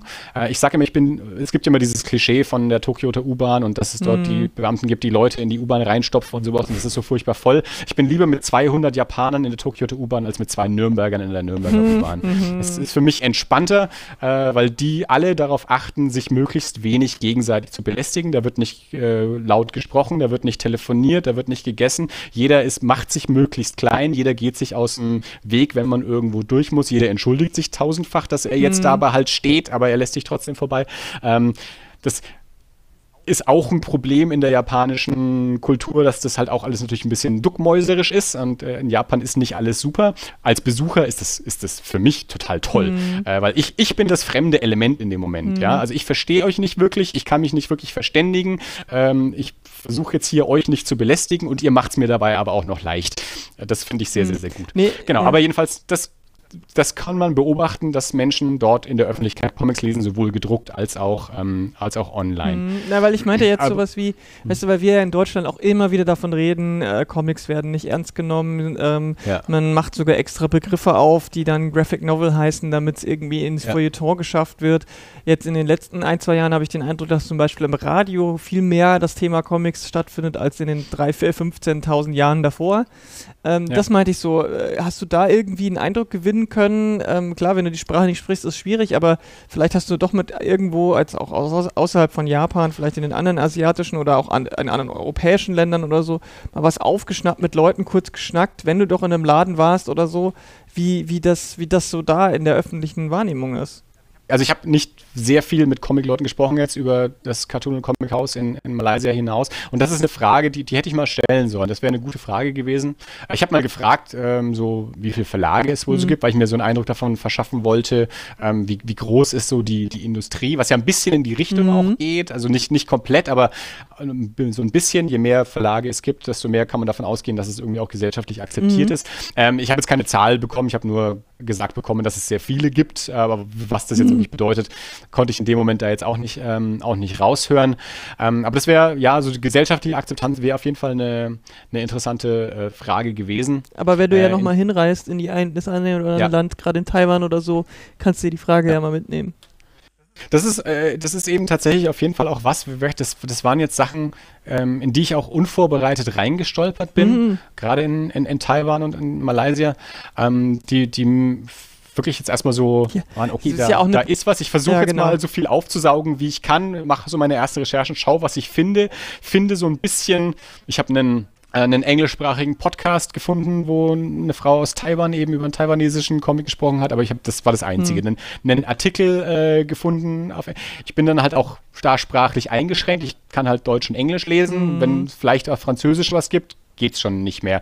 Und auf Asiatisch halt schon gleich gar nicht. Ja. Und das macht dann auch die, die Recherche teilweise nicht so leicht. Also allein schon einen Comicladen zu recherchieren, wenn du nicht auf Chinesisch Comicladen irgendwie eintippen kannst. Also das ist was, was man sich vielleicht noch irgendwie her recherchieren kann, aber das ist gilt halt natürlich auch für andere ja. Bereiche. Ähm, es ist, du hast dann halt nur einen Bruchteil der Ergebnisse. Ja, außerdem warst du ja nicht auf beruflicher journalistischer Recherche dort, sondern privat ja. im Urlaub mehr genau. oder weniger.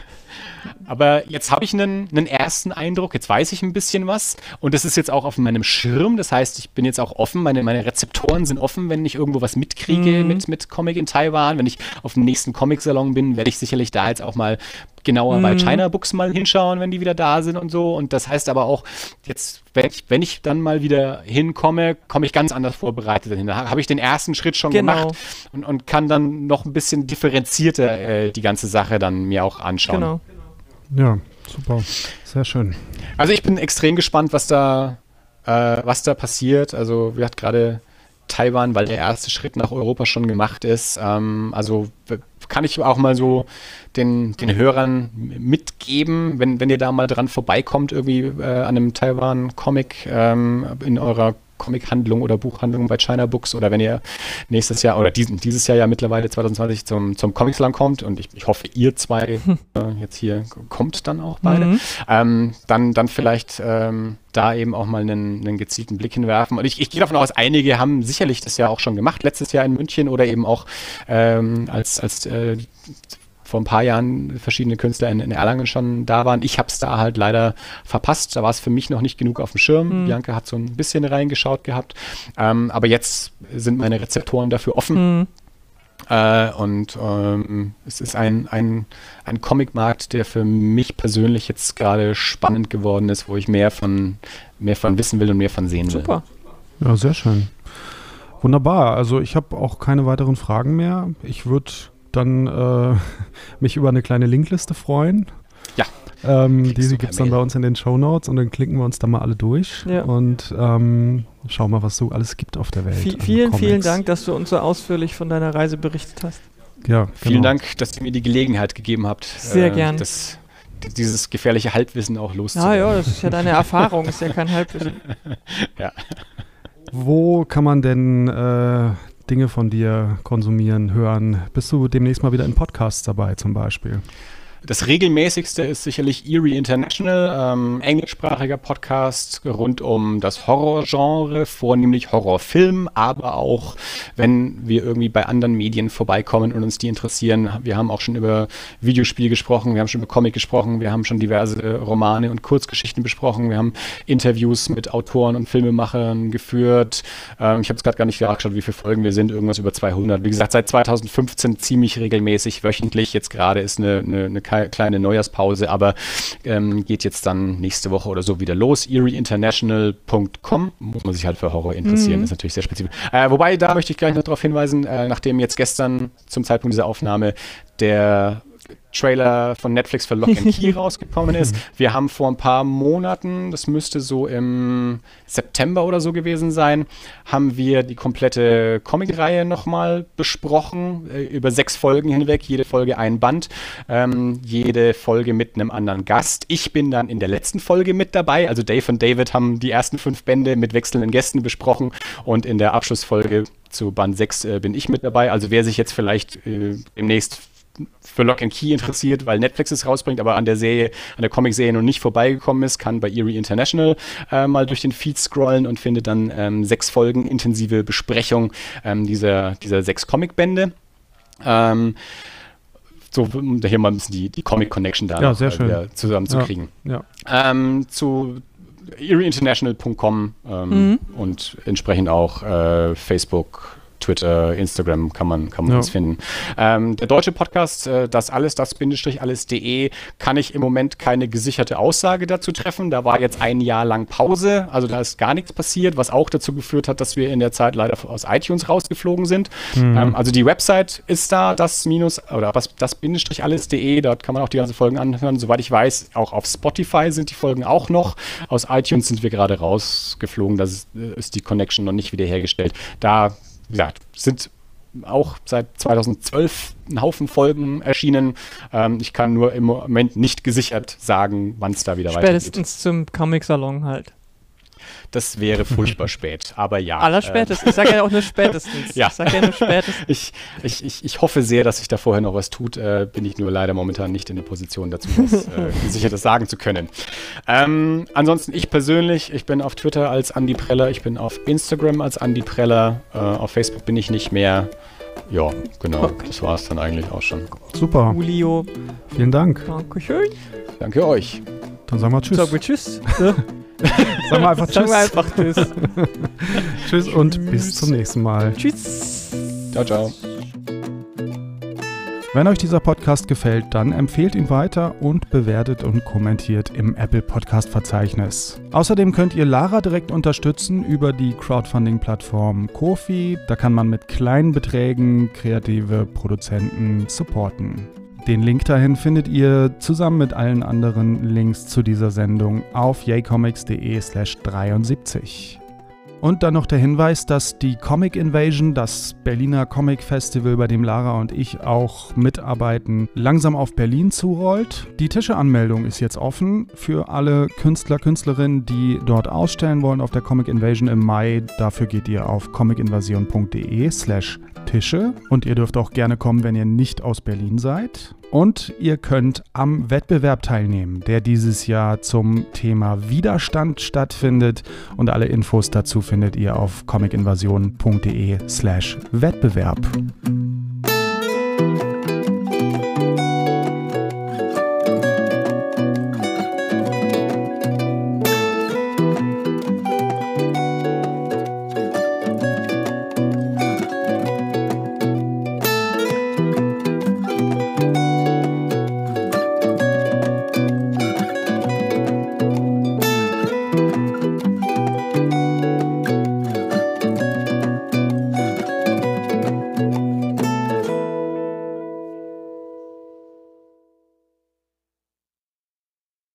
Hallo, hallo. Hallo, hallo. Hi. Bist wieder da? So. Ich bin noch etwas abgehackt. Hallo? Sag mal was. Oh, jetzt hört, hört ihr mich jetzt? Total abgehackt. Wir haben hier auch ein bisschen Gebohre im Hintergrund gerade. ich äh, höre es gerade auch, ja.